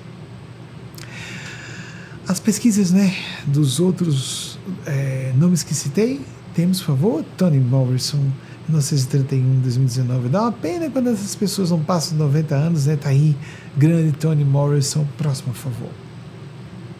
James Joyce, aclamado internacionalmente. É mais fácil. Homem branco, né? Anglofônico é mais fácil. 1882 a 1941. Vejam como ele morreu cedo. Falou tanto que era importante ver intensamente, não ficar velho. Conseguiu o que queria desencarnou com 58 anos. Próximo, por favor. De Calcutá, uma das últimas almas santas que tiveram no plano físico. Ainda temos acesso a elas no plano espiritual. 1910, 1997, acho que foram só essas. Mais alguma coisa? Chico Xavier, sim, 1910, 2002, eu, eu, citei a data de morte dele. Ah, citei, porque eu tinha dito primeiro que ele, que ele nasceu no mesmo ano de Madre Teresa de Calcutá, e depois falei que ele tinha desencarnado dia 30 de junho, que nós visitamos em 2002, três meses antes do decesso dele.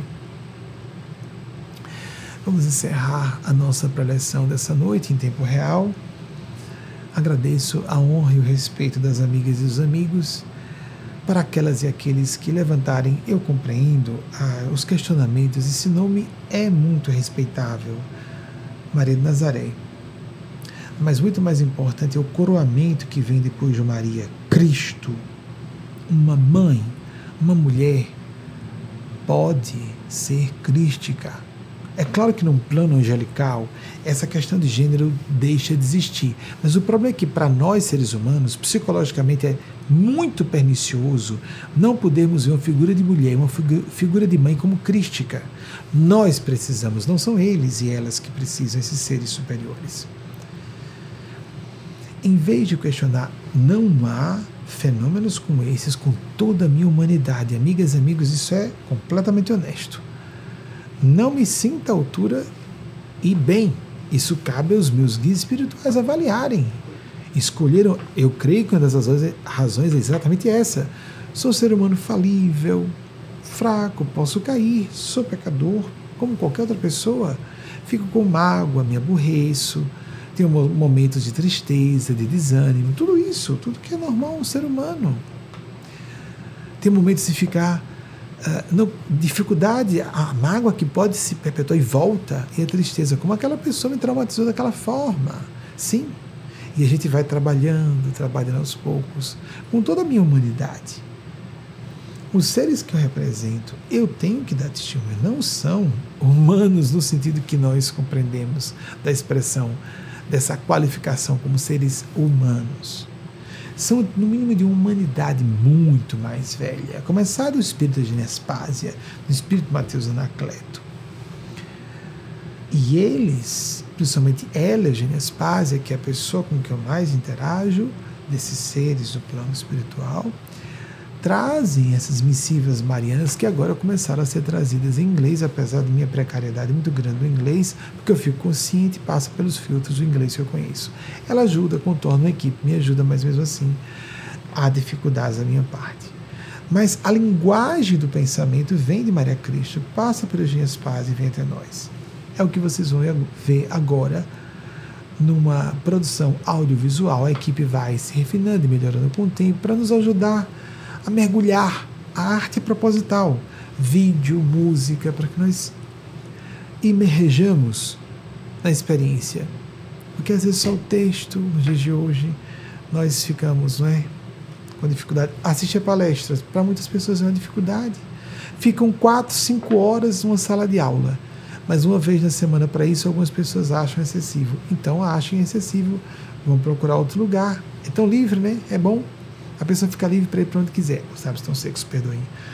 A questão de uh, lamber os lábios é feio, né? Prestem atenção ao que virá. Deem atenção. Não acontece uma revelação como essa sem os endossos divinos. Vão acessar endossos divinos. Vamos lá verificar. Não acontece esse fenômeno sem que eles sejam cercados de fenômenos extraordinários. Não acontece essas canalizações sem fenômenos que ratifiquem a procedência celeste. Eu sou bem humano, mas a origem desse trabalho não. Quem eu represento, não. E ai de mim se eu não reconhecer e publicamente. Quando ficamos presos aos selos de religiões tradicionais e formalmente organizadas, vocês sabem que isso é perigoso. Organizações humanas, quanto mais antigas e maiores, mais corrompidas tendem a ser. O problema não é dessas organizações, é do ser humano. Então, fora de todas as religiões, formalmente organizadas, completamente livres para agir segundo nossa consciência, então os espíritos escolheram fazer a transmissão dessas mensagens por meu intermédio. Isso cabe a elas e eles escolherem, não a mim. A mim caberia responder que sim, ou dizer não.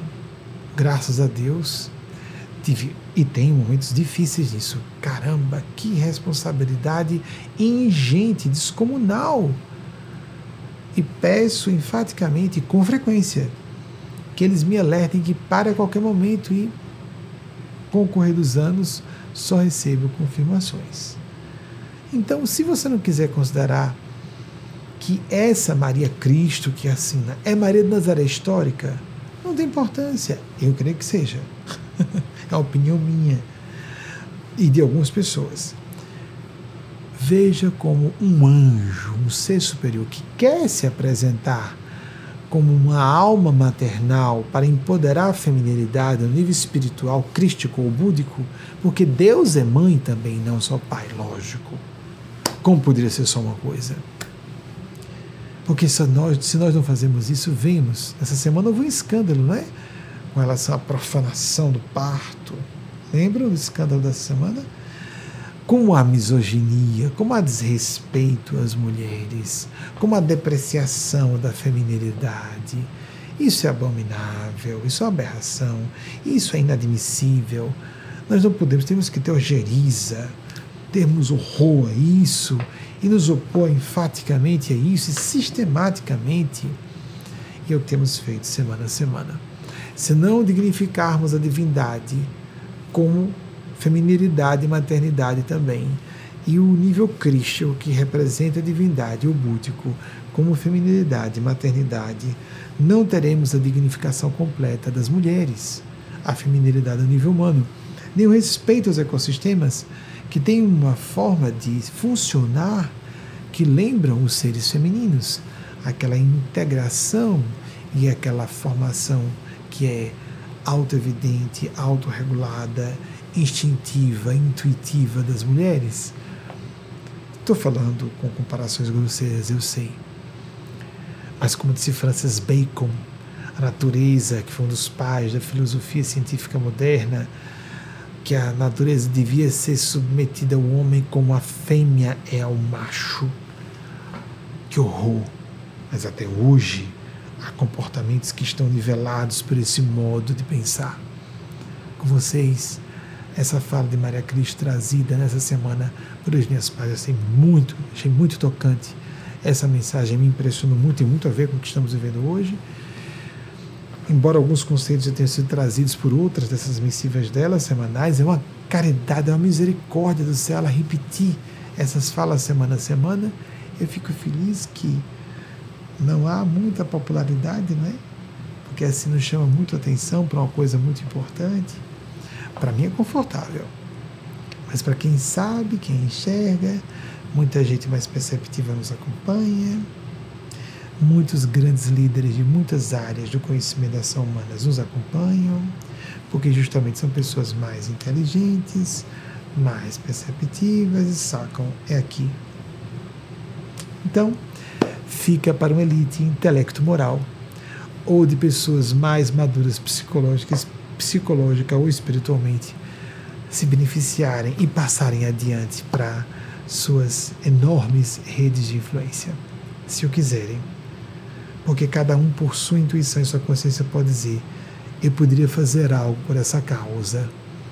Maria Cristo, a mãe da humanidade terrena, a mãe espiritual, Jesus delegou, por isso que eu creio que seja Maria de Nazaré, a humanidade a ela. No da cruz, filho, eis aí tua mãe, mãe, eis aí teu filho. Na figura, todos nós e todas representados em João Evangelista. Ele legou, legou-nos como humanidade a Maria. Que nós entremos nessas bodas, como as bodas de Caná, em que Maria chamou Jesus a realizar o seu primeiro prodígio, para que vivamos plenamente a vida e a vida em abundância, até com alegria. Como nas bodas de Caná faltava vinho, e ela se apiedou, e ele disse: Mulher, que temos com isso? Para fazer alusão àquela mulher do Gênesis, primeiro livro da Bíblia. E Vé disse: Porém, inimizade entre ti, serpente, e a mulher. Uma mulher viria pisar a cabeça do dragão, como está no Apocalipse também. Maria Cristo. Um beijo no coração de todas e todos. Que Maria Santíssima, Maria Cristo, nosso Mestre Senhor Jesus, a voz da verdade para todos os séculos da humanidade. Nosso Senhor Gabriel, que visitou Maria, fez grávida de Jesus. A divindade, a espiritualidade, como você quer entender, de acordo com sua terminologia de preferência, sua linha, não só de adesão religiosa ou espiritual, mas a nomenclatura que lhe agrade, o que interessa é que você viva um contato todos os dias, oração diária. Para nos assistir ao vivo, existe um efeito no assistir ao vivo. Em tempo real, uma egrégora é formada, os esotéricos. Ou tudo bem, se você não puder, assistir depois, quando lhe for possível, como é o mais habitual, de acordo com os hábitos de nós que vivemos as mídias sociais. Em trânsito para transferir o nosso escritório para New York City ela quer, porque nós somos a nossa instituição, órgão consultivo do Conselho Econômico e Social da ONU. Mas vamos continuar com o núcleo, não dá. Eu não consigo viver numa metrópole como Nova York. Eu estarei no estado de Nova York, mas continuarei em La Grande. Mas o escritório vai para New York City em breve. Que a divina providência ilumine a todas e todos e abençoe a seus entes queridos e todos os nossos projetos pessoais. Assim seja, aliando-nos com o melhor, a nosso benefício e de todas as pessoas que estejam no nosso raio direto ou indireto de influência pessoal. Até o próximo domingo, se a Divina Providência autorizar, assim seja.